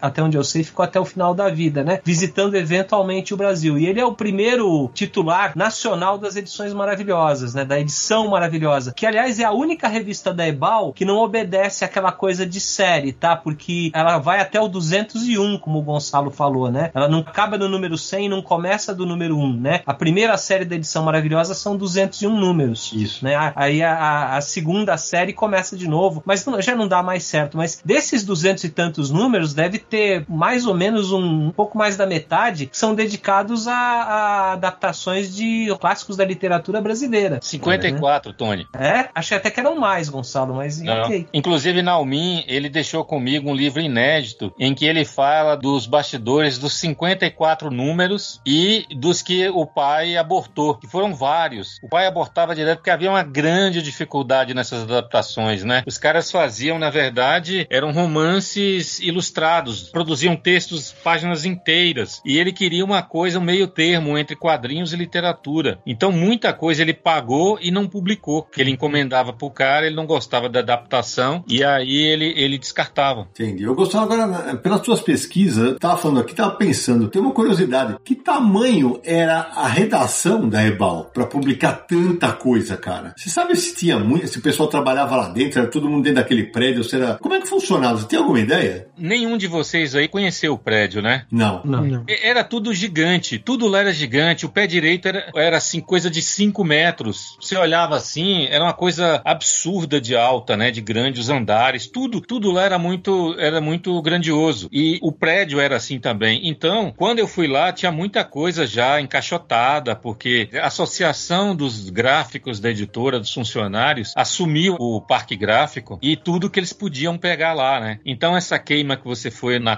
Comics já foi a, a associação que vendeu para Comics. E eles imprimiam hum. coisas, né? Eles reimprimiam Príncipe Valente várias vezes, já com uma coisa assim meio até pirata, né? Porque não tinha mais. A licença já tinha expirado, mas eles, eles reproduziam aquilo como se fosse estoque em calhe, né? Ah. Então a Comics vendeu muita coisa da Ebal na primeira década desse século que o pessoal do Parque Gráfico imprimia meio que pirata. Thank you. Agora, deixa eu falar uma coisa, uma curiosidade aqui que eu procurei a tarde inteira e o Tony talvez me, me ajude nessa busca. Tem uma edição da, da Ebal, já nos anos 70 e tal, que a gente falou das sessões de carta, tem uma carta do Maurício de Souza, em que eles chamam o, o Adolfo Eisen de tio Adolfo, alguma coisa assim. Você lembra disso, né, Tony? Sim, eu lembro de ver. Eu, eu suspeito que eu tenho algum HD aqui, esse negócio digitalizado. Eu vou procurar para você e se eu achar, eu disponibilizo. Se eu não achar digitalizado, eu devo ter a revista onde isso saiu, porque eu tenho tudo que foi feito pela Ebal nessa época, dos anos 70 para frente, não tem nem nada que eu não tenha. Então pode demorar um pouquinho, mas eu acabo achando. Olha que sensacional. Tem um fanzine, Sidney, que Vorney fez, uhum. em que ele, ele juntou todas, absolutamente todas as sessões de notícias em quadrinhos da Ebal. Uau! Então ele tá tudo colecionado lá. Eu não sei se Tony tem essa edição. Não, é essa é, não tenho, mas. É, é, bem interessante, é meio ofício assim que ele imprimiu, deve ter umas 120 100, 150 páginas, mais ou menos. E só para dar uma contextualizada para quem está ouvindo a gente, o Vorney é o Vorney Almeida de Souza, inclusive batalhador do quadrinho nacional, é jornalista, editor, fanzineiro, pesquisador e também muito envolvido com o prêmio Ângelo Agostini. Uh, tenho mais uma curiosidade aqui. Em 1969, Ebal lança O Judoka, que era um personagem originalmente da Charlton Comics. É um personagem licenciado. E a revista fez certo sucesso. Só que quando chegou no número 6, não tinha mais material para publicar. Então, no número 7, o Judoka passa a ser produzido no Brasil. Até o número 6 era o mestre Judoka, né? No número 7 ele vira o Judoka, o jovem Carlos, órfão, estuda na faculdade à noite e trabalha durante o dia.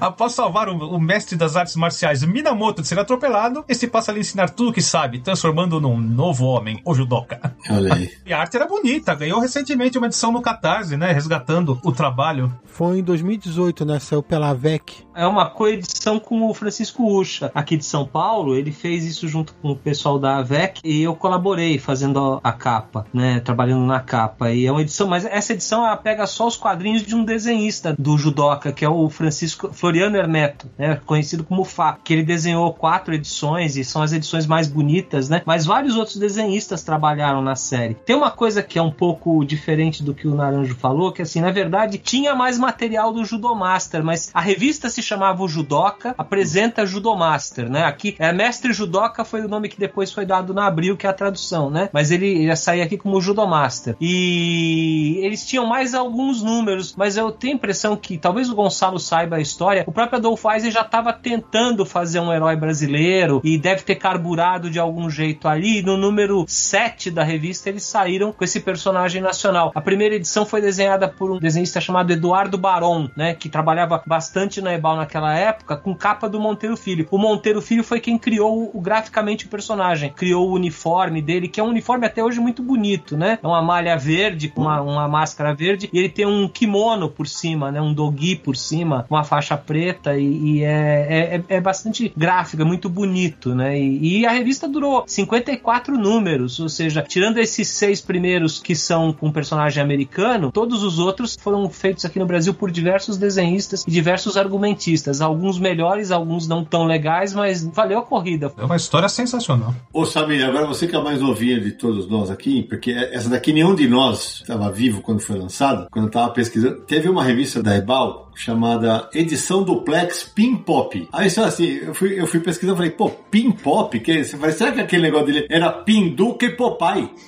e metade da capa na vertical era o Pinduca e metade era o Popeye. Era simplesmente, era, era uma revista com dois personagens na capa, Pin Pop. Eu, ao contrário de vocês, eu não era um leitor e comprava quadrinhos na época da Ebal. A minha época, quando eu comecei, foi mais em meados da década de 80, então a, a maioria dos meus quadrinhos já era editora Abril, né? Marvel, DC, ou Turma da Mônica, que aí não era nem, enfim, era Globo e Abril também. Então a Ebal, para mim, é uma coisa que eu fui descobrir depois em sebo, voltando no tempo, né? E olha só, Samir, então você nunca viu isso, mas eu vou te contar agora. Você tem o material em casa, mas não viu o original. O Tony deve ter o original na casa dele. Cinco por Infinitos foi lançado aqui na década de 70, né? Sim. Sim, e, e vou te contar que eu demorei para completar, porque eles é, eram revistas grandes, em preto e branco. Pra achar em sebo em boas condições era um inferno, né? E aí quando a Pipoca Lanquim lançou agora essa edição mais bacanuda, eu já tinha comprado uma edição espanhola.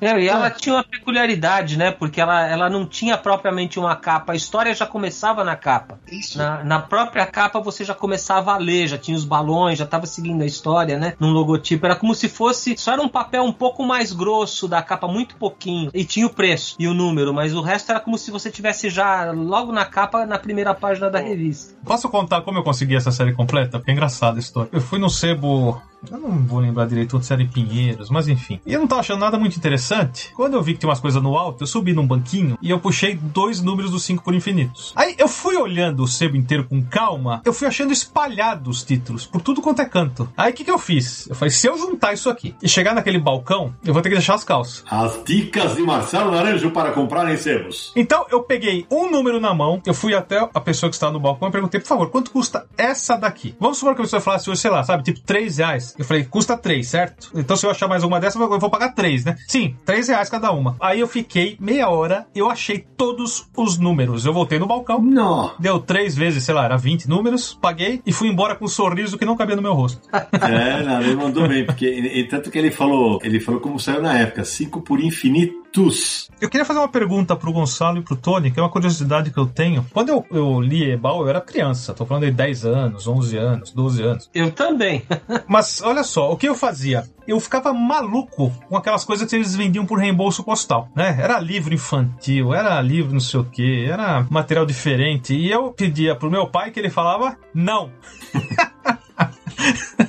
Já tá muito bom que você tem aí pra ler. Mas eles vendiam bastante pro reembolso postal, né? Era um trabalho forte deles, né? Sim, eles e todo mundo. Esse reembolso postal é uma coisa que durou os anos 60 inteiro, né? E tinha, inclusive, eles vendiam as próprias edições pro reembolso postal, mas às vezes eles pegavam coisas de outras editoras e também vendiam pelo reembolso postal. Mas tinha editora que, aqui em São Paulo, as editoras menores, eles assim, tipo, livros de mecânica, livros de sexo, livros de policiais, é assim, estavam lá num anúncio na revista com um cupom para você escolher e você pagava pelo reembolso postal. Eu não sei direito como funcionava esse negócio, tá? De, de era, eu imagino que fosse alguma coisa que você pagasse na agência do correio e a editora É. pudesse receber do outro lado quando chegasse. eu nunca comprei rei- nada assim, né? Aham. Tony, hoje o Brasil tem, são 300 cidades mais ou menos que tem livrarias, né? Vocês imaginam de 5.700 municípios, só 300 têm livrarias no Brasil. Então, o que que acontecia? Ah, Essas vendas, Minami Case me falou, elas eram muito expressivas para as editoras, porque o que que acontecia? As revistas chegavam e os livros não. Então, tinha um sistema chamado reembolso postal, quer dizer, reembolso, reembolsar. Então, ou você fazia um vale postal, que era uma espécie de cheque, você comprava no correio e mandava para os caras. Aí os caras pegavam aquele vale postal e iam na agência e descontavam. E o reembolso postal, você pagava, chegava uma guia para você, você ia na agência de correio, pagava lá, pegava a mercadoria e aí eles mandavam aquele valor para a editora descontar lá. Tem uma história trágica nesse sentido, né? A La Selva teve uma enchente em 1967, 68 no Brás. A La Selva perdeu seis ou sete depósitos de revistas com a água, né? A água invadiu e acabou a editora aí, porque eles tinham muita coisa de, de estoque. Durante a ditadura, por exemplo, os caras faziam livros que não eram aceitos pela censura, eles só vendiam pelo reembolso postal. A Ebal teve dois baques nesse sentido. O primeiro incêndio foi em 53 e o segundo incêndio 15 dias antes de Adolfo Eisen morrer em 1991. Então, em 91 foram dois episódios trágicos para Eisen, né? Ele chegou e tinham vários assaltantes no térreo da editora, pegaram ele ali pelo pescoço. A telefonista que me contou isso, né? Que ela tava lá ainda. Ela pediu, pelo amor de Deus, não façam nada com ele porque ele é boa gente. Aí os caras pegaram um senhor de 88 anos, muito grosseiramente, né? Apertaram o pescoço dele, levaram ele pra lá. E a Ebal tinha o quê? 150 reais na época, era 170 cruzeiros. Acharam que tinha coisas de valor lá, não tinha. Isso deu um grande abalo pra ele. E aí, uma semana depois, ele foi acordado no domingo à noite por Fernando Albagli, que era, era o editor da revista Cinemim. Uma boa parte do estoque da Ebal estava em chamas, né? Nossa. Então ela foi destruída pela primeira vez em 1953, praticamente o prédio inteiro virou cinzas, teve que ser reconstruído, né? E depois teve esse episódio. Aí uma semana depois ele morreu, ele teve um infarto e morreu. Só para arredondar a informação aqui, é quando o Gonçalo citou o Minami Case, era um quadrinista e jornalista é, nipo brasileiro que foi, inclusive, é, um dos responsáveis pela introdução do mangá no Brasil, editor Edrel, tá, um grande nome de quadrinho nacional. Eu tava fuçando enquanto vocês estavam falando aqui no, no Guia Ebal, gente, as sacadas que o Eisen e a equipe dele tinham para ampliar o público, ele, ele tinha alguns títulos que eram completamente genéricos. Por exemplo, tinha Papai Noel, tinha Princesinha, tinha, atenção, Per Per, Perlim Pim Pim, tinha Pequenina, quem foi? Então ele criava títulos e, e eh, Chuchuquinha. Ele tinha grandes sacadas assim, fazia títulos genéricos e botava grandes figuras, por exemplo, sabe? Então ah, o cara realmente tinha uma, uma visão de marketing que pra época ele, ele, ele tava muito à frente, né? Ele tinha dois escudeiros, né? Que eram Naumin Eisen, o filho Uhum. do meio, e Fernando Albagli. Eles trabalharam na, na Ebal a vida inteira, né? Albagli fez praticamente todas as edições da Cinemin, era o cara que que cuidava de contratos, de um monte de coisas. E Naomin também, né? Ah, muito bom você pontuar isso. Muito bom você pontuar isso. E Paulo era o terceiro, né? Paulo era o filho mais velho e que dava dor de cabeça pro pai.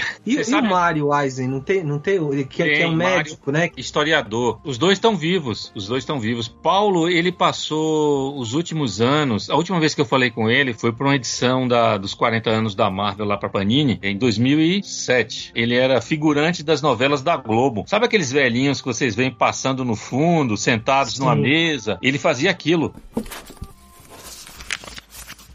Ô Nara, a gente não pode terminar esse programa sem falar da Marvel, né, cara? É, sem dúvida. Embora a DC tenha sido até então a grande casa no, no Brasil, foi Ebal, né? A grande casa da DC, com tantos títulos. Mas a Marvel chega forte aqui pela Ebal, né? Uma primeira aparição de vários personagens, inclusive, né? É, quando a gente tá falando da Marvel, é aquele universo Marvel a partir de 61, 62, Quarteto Fantástico, Homem-Aranha, Hulk e tal. Porque Capitão América, Tocha Humana já tinham sido publicados antes, né? Da Era de Ouro. Mas essa renascimento da Marvel com o universo Marvel de heróis, aí veio pela Ebal. A primeira aventura do Homem-Aranha, inclusive, sai num, num gibi do Thor. o poderoso Thor, álbum gigante, quarta série. Por quê? Porque álbum gigante teve três séries diferentes, com títulos diferentes. Essa foi a quarta série. No número 11, quem rasga o papel da capa e aparece é o Homem-Aranha. Neste número, Thor apresenta seu amigo Vingador e grande combatente do crime, o Aranha. é sensacional. Essa fase eu já contei em vários confins, mas assim, a primeira lembrança que eu tenho de uma revista em quadrinhos é de um quarteto fantástico, né? Já aconteceu em alguns confins que eu fazia tratamento para bronquite. Foi o dia que eu, um garoto me emprestou a edição do Quarteto Fantástico e eu aprendi nesse dia também o significado da palavra emprestar, porque eu falei, olha o que o rapaz me deu. E meu, meu pai falou, não, ele te emprestou, você vai ter que devolver. Que eu tava encantado que tinha um homem de pedra, um homem de fogo, um homem de elástico, uma mulher invisível. Falando sobre a Marvel, uma coisa que é legal falar, a gente estava falando agora há pouco dos nomes, das, das traduções de alguns nomes que são diferentes tal. O Demolidor é um nome dado pela Ebal. Eu não sei quem é o autor do nome, quem batizou, mas esse personagem que chama Daredevil, né? Aquele ganhou o nome de Demolidor. E durante um breve período nos anos 70, ele saiu da Ebal, foi publicado por outra editora como Defensor Destemido, né? Durante Isso. três números. Voltou para Ebal, onde continuou como Demolidor, depois na Block, Demolidor, na RGE Demolidor, é Demolidor até hoje, na Abril, na Panini, né? É. Ficou o nome dado pela Ebal. Tem uma curiosidade aí nessa história, por que Naranjo falou do Homem-Aranha que saiu no Thor? Foi em quando, Naranjo? 69? 68. É, pelo que eu soube, a prioridade da Ebal foi lançar o material que tinha animado, quer dizer, semi-animado, né? Aquelas coisas que eles pegavam aqueles quadrinhos e davam uns movimentos e diziam que era um desenho animado. Na TV, acho que na TV Bandeirantes, os super-heróis foram lançados com patrocínio da Shell, patrocinava um programa infantil na TV do Capitão Asa. E aí eles escolheram para lançar primeiro os personagens que tinham animação. Por isso que o Homem-Aranha ficou meio de fora nesse início aí. Na verdade, eles foram lançados pela agência Standard aqui, que é, é uma agência que não existe mais. E foi uma grande promoção o lançamento da Marvel no Brasil pelos postos Shell, que eram conta da agência, né? E eles lançaram as revistas no número zero. E o número zero você comprava no posto. Se você abastecesse, você ganhava a revista, mas era possível comprar se você não tivesse carro, né? Uhum. E eles lançaram os cinco primeiros heróis, né? né? Eram três revistas, né? Era Super X com Namor e Hulk, é Capitão Z com Capitão América e Homem de Ferro e Álbum Gigante com Thor. O número zero dessas três revistas você comprava nos postos Shell, né? Depois o número um na banca, né? E foi assim que foi lançado o Homem-Aranha. O desenho do Homem-Aranha veio depois. Os primeiros desenhos que o Gonçalo falou, os, os famosos desenhos desanimados Isso. Marvel, né? Que eram muito legais, mesmo sendo desanimados, porque eles eram as histórias dos gibis mesmo, né? E por isso eles eram legais. Sensacionais. Né? Fizeram bastante, eram fizeram bastante né? sucesso, fizeram muito sucesso aqui, né? E venderam revista pra caramba, né? Nessa altura do campeonato. O Homem-Aranha, o desenho veio só no ano seguinte. E tem também a curiosidade das miniaturas da Atma, né? Que eles lançaram aqui, os heróis das revistas, mas no, no original da Marx americana tinha o boneco do Demolidor, que não tinha aqui. E aqui eles fizeram um boneco do Namor, feito pela própria Atma a partir de um troféu de natação. E o Brasil é o único país do mundo que tem esse boneco. Não tem em nenhum outro lugar. Em todos os outros lugares, o boneco que tem o lugar dele é o Demolidor. A gente conta essa história num Confis Universo que a gente gravou sobre figuras de ação, bonequinhos ou hominhos, que é com o Éder Pegoraro. Ele conta essa história. Realmente, é, eu te confesso que eu não sabia até ele me contar. Acho fascinante essa história, Tony. Ele é um especialista, né? E é, é, a história é complicada mesmo, mas ao mesmo tempo é muito divertida, né? E Demolidor veio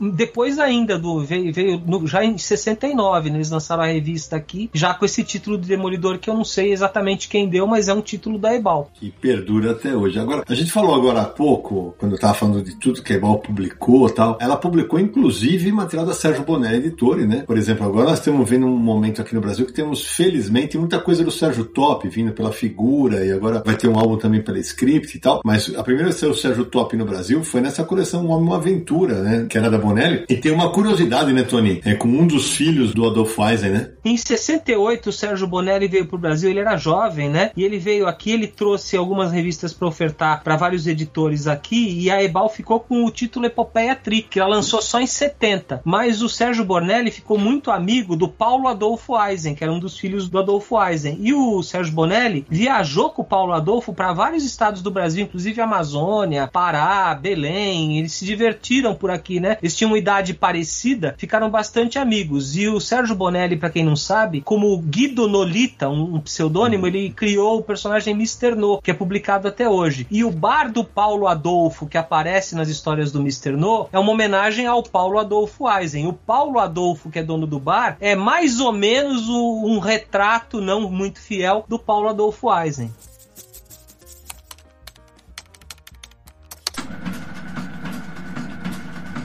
E agora a gente vai ter que conduzir aqui, né, Gonçalo, para o ocaso da editora, né? Quando a editora começa a perder fôlego. O que acontece? Tem um detalhe aí, Sidney, que foi a perda da Marvel para Block, né? Uhum. Porque foi, acabou sendo um golpe quase familiar para Adolfo. O irmão mais velho de Adolfo tinha criado os irmãos de Eisen, né? Leon Block. Ele uhum. casou com a irmã mais velha de Eisen e aí Adolfo, o mais novo, foi lá e tomou os heróis da Marvel. Aí tem diferentes versões, né? Uma delas foi que o próprio Adolfo, parece que aconteceu assim, foi aos Estados Unidos, se encontrou com Stan Lee, se não me falha a memória, tem foto deles dois juntos juntos. E ele prometeu que se a, as revistas da Marvel fossem passadas para Block, ele faria um título de cada. Uhum. E a Ebal tinha essa limitação de juntar alguns personagens em alguns títulos. E aí, com essa promessa de que cada personagem. E realmente a Block acabou cumprindo, né? Você vê, tinha Vingadores, tinha Defensores, tinha Thor, Demolidor, Hulk, cada um tinha sua revista. E aí, Eisen perdeu cavalheiristicamente, né? Ele acabou perdendo os personagens e a editora seguiu, né? Entendi. E aí, e aí que começa a queda da editora, né? Quando ele começa a quebrar mesmo, né? É, Tony falou aí que a preferência da DC era para Ebal e isso, segundo Naumin, foi formalizado. A DC, antes de fechar com a editora Abril, entrou em contato com Adolfo Eisen antes do contrato vencer e falou: a prioridade é de vocês. Não importa o que a Abril nos ofereça. Se a Ebal quiser continuar publicando as, as revistas da DC, vai continuar. Aí ele falou: não, não, não, nós não temos mais condições de fazer, tá complicado. O parque gráfico da Ebal estava muito já obsoleto, né? Não tinha mais como competir, tocar aquilo. E ele pegou e abriu mão desse contrato. A última publicação regular da Ebal foi Cinemin, que circulou de 1985 até 91. E, se não estou enganado, o número 15 ou 16 do Príncipe Valente em 2003 ou 2002, mais ou menos. Foi a última coisa que Naumin fez. O pai Adolfo morreu em 91, né? E foi um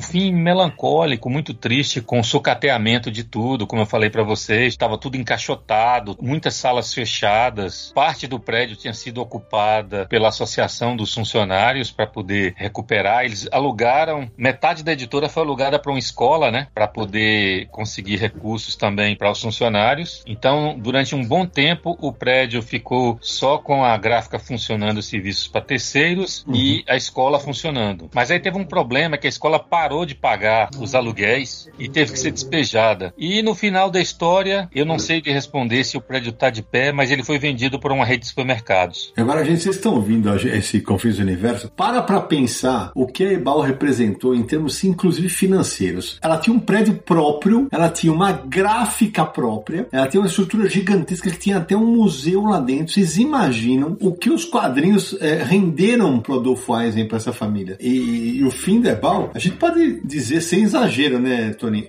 É o fim de um império na época, né? Ah, totalmente. Totalmente. É uma coisa que, é, para mim, é assim, eu, eu, acompanhei o fim da Ebal, eu era muito jovem, né? Uhum. Mas hoje eu fico pensando, é típico de uma empresa que é muito centrada em uma pessoa só. Eu tenho a impressão que o Adolfo Eisen era realmente a alma daquilo e era o que fazia aquilo funcionar, né? E acho que deve ter tido muita dificuldade com os filhos, mesmo o Naumin sendo bastante presente na vida do pai, né? Porque a verdade é que a Ebal, ela deixou de se modernizar, ela foi se abandonando, né? Você foi vendo, é, assim, eles, eles optarem por fazer menos e fazer menos, até ela acabar melancolicamente, né? Uma pena, é, é lamentável. A Ebal, ela já vinha vendo uma queda de vendas na década de 70, ali final da década de 70, né? Aí perdeu Marvel, abriu mão da DC, e aí um dos últimos grandes projetos da Ebal, até ela realmente fechar as portas, foram aqueles álbuns gigantescos do Príncipe Valente, né? Então teve o, primeiro volume que foi na década de 70, ainda em 74, aí retomaram em, em 84, aí já não tinha mais DC, não tinha mais Marvel, tinha mais as revistas que eram os campeões de venda ali, né? Continuava publicando o segundo volume em 84, esse é um volume por ano até 95, que é a última publicação que foi o volume 15 do Príncipe Valente. Eram álbuns gigantescos, assim, tinha 37 centímetros de altura. Quem tá vendo essa coleção do Príncipe Valente agora, da, da Planeta de Agostini, que acabou de publicar, que são umas edições maiores mesmo, mas a da Ebal era muito maior ainda. Eram umas edições bem capa dura, muito bonitas mesmo. E aí a última edição saiu em 95 e depois a Ópera Gráfica retomou a publicação, continuando com o volume seguinte. Em 2001 lançou o volume 16, depois o 17 e parou no volume 20. É, o é, Franco. É exatamente isso. Exatamente. Franco de Rosa, que já esteve aqui conosco algumas vezes. E uma dessas edições do Príncipe Valente da Ópera Gráfica, se eu não me engano, é impossível de achar. É a que eu não tenho, porque numa chuva astronômica lá, num dos, dos depósitos da Comics, a água caiu exatamente em cima do pallet que tinha essa edição. Ou seja, quem tem, tem. 1.300 exemplares do Homem Abril foram pro lixo. Exatamente. Só restaram 200 cópias. Quem tem, tem. Quem não tem... É exatamente isso. Tem que relançar, hein, Gonçalo? Tem que relançar pela Noir agora, hein? Vou te contar. A gente está chegando no final do nosso papo. Se em 2005 a gente colocou no aniversário aqui uma matéria do, do Tony sobre a celebração dos que seriam 60 anos da Ebal, né? Em 2015, no dia 18 de agosto, o Nara, o Nara fez uma notícia, que até me surpreendeu, o aniversário aqui a gente já deu tanta notícia que é impressionante, que um designer chamado Van imaginou uma coleção para celebrar os 70 anos da Ebal. E ele fez as capas, é, fez capas como se fossem capas clássicas, o, sabe, com a, a retícula estourada, então tava lá os, os clássicos da Ebal Popeye, ele fez, tinha o Super-Homem e tal. Uma homenagem muito bacana. Ele fez Pai, Zorro, Batman, Superman, Jonah Rex, o Doc e mais alguns. Então, para vocês que estão ouvindo, a gente não tem noção do que foi Ebal, para ver o tanto que ela, ela, ela, tocou na alma de quem gostava de quadrinhos e quem gosta até hoje, né? Cidão, só complementar aqui um negócio que eu lembrei que é muito bacana, né? Por muitos e muitos anos, um dos veículos de comunicação da editora com o leitor era a segunda capa das revistas. Você comprava a revista, você virava, já tinha ali notícias em quadrinhos com gente que visitou a editora, com eventualmente com lançamentos futuros, com fotos do Eisen recebendo gente, várias informações diversas, né, que mantinham ali um contato mais próximo, né, da editora com o leitor sem ser uma sessão de cartas. É bem interessante esse, esse artifício que ele utilizava. Só para situar, a Ebal ela, ela se arrasta pela década de 90, mas durante a década de 80, quando ela deixa a DC Comics, ela começa a publicar muito livro infantil. E ela, ela tem uma atuação pouco conhecida que foram as livrarias das sessões infantis, né? O próprio Naumin escreveu alguns livros e a Ebal ela, ela tinha muito estoque, muito. Então eu, por exemplo, que comprava de vez em quando, a cada dois meses eu recebia um catálogo da Ebal com dezenas de publicações, edições antigas, é o que havia de Jonah Rex em estoque, o que havia do Super-Homem, Tarzan, Korak, o filho de Tarzan e tal. E aí você fazia, comprava pelo reembolso postal. Em 91 tem um incêndio e esse acervo que dava uma renda mensal razoável para a editora é completamente completamente destruído. Aí que quando Eisen morre, a coisa fica completamente sem, sem ter como tocar, né? Porque não tinha mais o que vender. Só uhum. trabalhos gráficos terceirizados. É, realmente o final é, é realmente triste.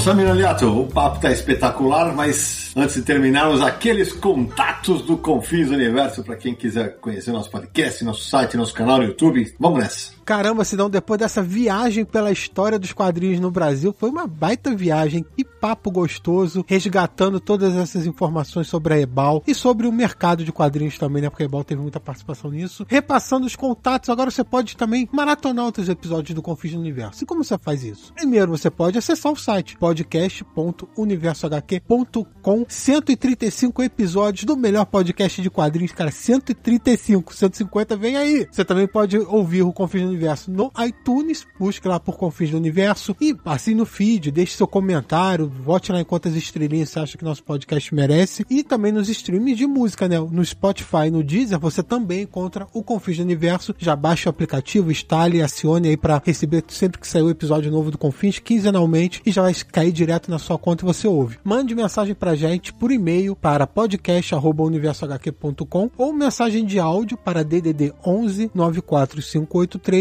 5989. Quem sabe sua mensagem não aparece aqui com a sua voz no Confins. E visite também o Universo HQ, www.universohq.com com notícias, resenhas, tudo no Universo HQ tá lá no site, você vai encontrar tudo e nas redes sociais, Universo HQ no Facebook, no Twitter e no Instagram. E não deixe também de se inscrever no canal no YouTube, youtube.com barra Universo HQ. Toda segunda-feira tem live do Universo HQ em resenha falando de quadrinho com muitos convidados. Muito bem, Samir Aliato. É, antes de eu pedir pro Paulo nosso apoiador abriu o microfone, eu lembrei de uma informação que eu acabei esquecendo de passar durante o programa. Em 1975, ou em novembro de 75, o Adolfo Eisen ganha o prêmio Yellow Kid, que na época era o Oscar do quadrinho, né? Até então só o Maurício havia vencido em 71. Pra vocês terem, vocês estão ouvindo, terem a noção da importância que esse cara teve, né? Era no Festival de Luca, na Itália, que o Yellow Kid era, era dado anualmente, e o Adolfo Eisen ganhou também um Yellow Kid para sua coleção. Paulo, e aí, meu velho? Sei que você é um leitor, um ouvinte mais novo. Que tal ter ouvido um Confins Universo sobre a história da Ebal? Pô, é enriquecedor, Sidão.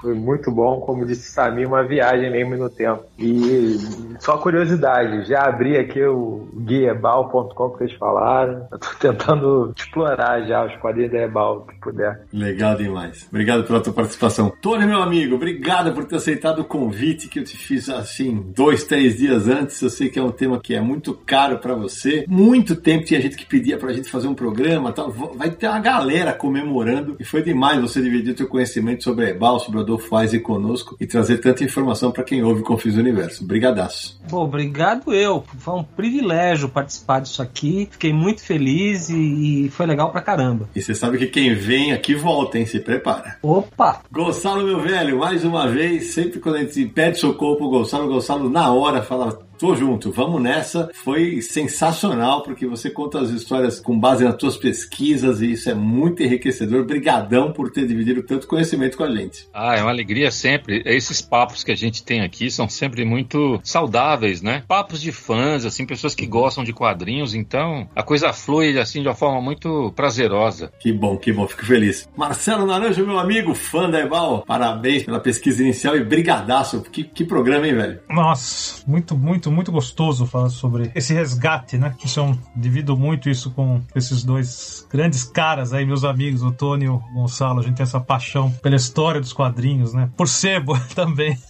então, obrigado a vocês pela presença. Foi um programa realmente enriquecedor. Escutei histórias que eu desconhecia, aprendi muito. Tão gostoso compartilhar isso. Espero que os ouvintes tenham esse sentimento aí em conjunto com a gente. Agradeço a todo mundo. É isso aí. E, e que os próximos encontros a gente consiga fazer todo mundo duplamente vacinado ou totalmente totalmente vacinado para quem tomou uma só, numa mesa de bar, comendo uma pizza, que tá todo mundo sentindo falta disso. Samir Naliato, suas despedidas, meu velho. Primeiro quero agradecer a todo mundo que apoia o Universo HQ Confins no Universo lá no Catarse. Muito obrigado por essa força, obrigado por sempre ouvirem o Confins e obrigado pro Gonçalo e pro Tony por terem aceitado participar desse episódio sensacional, resgatando a história da Ebal. Se as nossas autoridades, governos não se preocupam em, em manter a história e relembrar a história, oferecer isso para as pessoas, a gente tenta fazer um pouquinho, mesmo virtualmente, pelo podcast. Eu acho que é, uma, é um episódio aí para guardar com carinho, porque tem muita história boa. Com certeza, para guardar na memória, guardar no coração. Eu termino agradecendo a todo mundo que nos apoia, o Paulo que participou conosco, meus queridos Samir e Naranja, meus convidados especialíssimos de hoje, o Tony e o Gonçalo. E eu me despeço exaltando a memória de Adolfo Eisen, porque se hoje a gente é apaixonado por quadrinhos, é porque lá atrás ele foi um dos pioneiros a apresentar essa mídia maravilhosa a milhões de pessoas. E a gente se encontra no próximo episódio de Confins do Universo!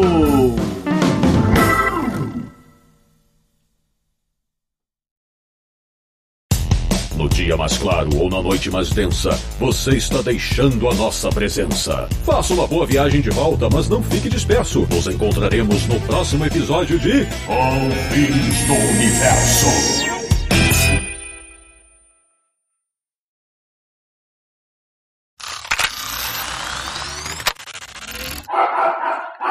Enquanto isso, o cachorro aqui do vizinho começou, sabe? Fazia tempo que ele não vinha, hein? Caramba, que surpresa, voltou! Olha lá, o Lazarento, te... acho que esfriou e resolveu hoje, que ele vai falar comigo, desgraçado.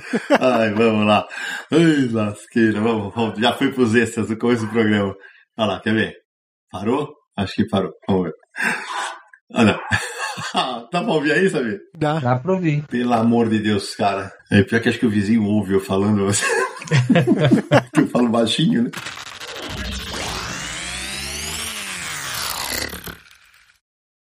Este podcast foi editado por Radiofobia, podcast e multimídia.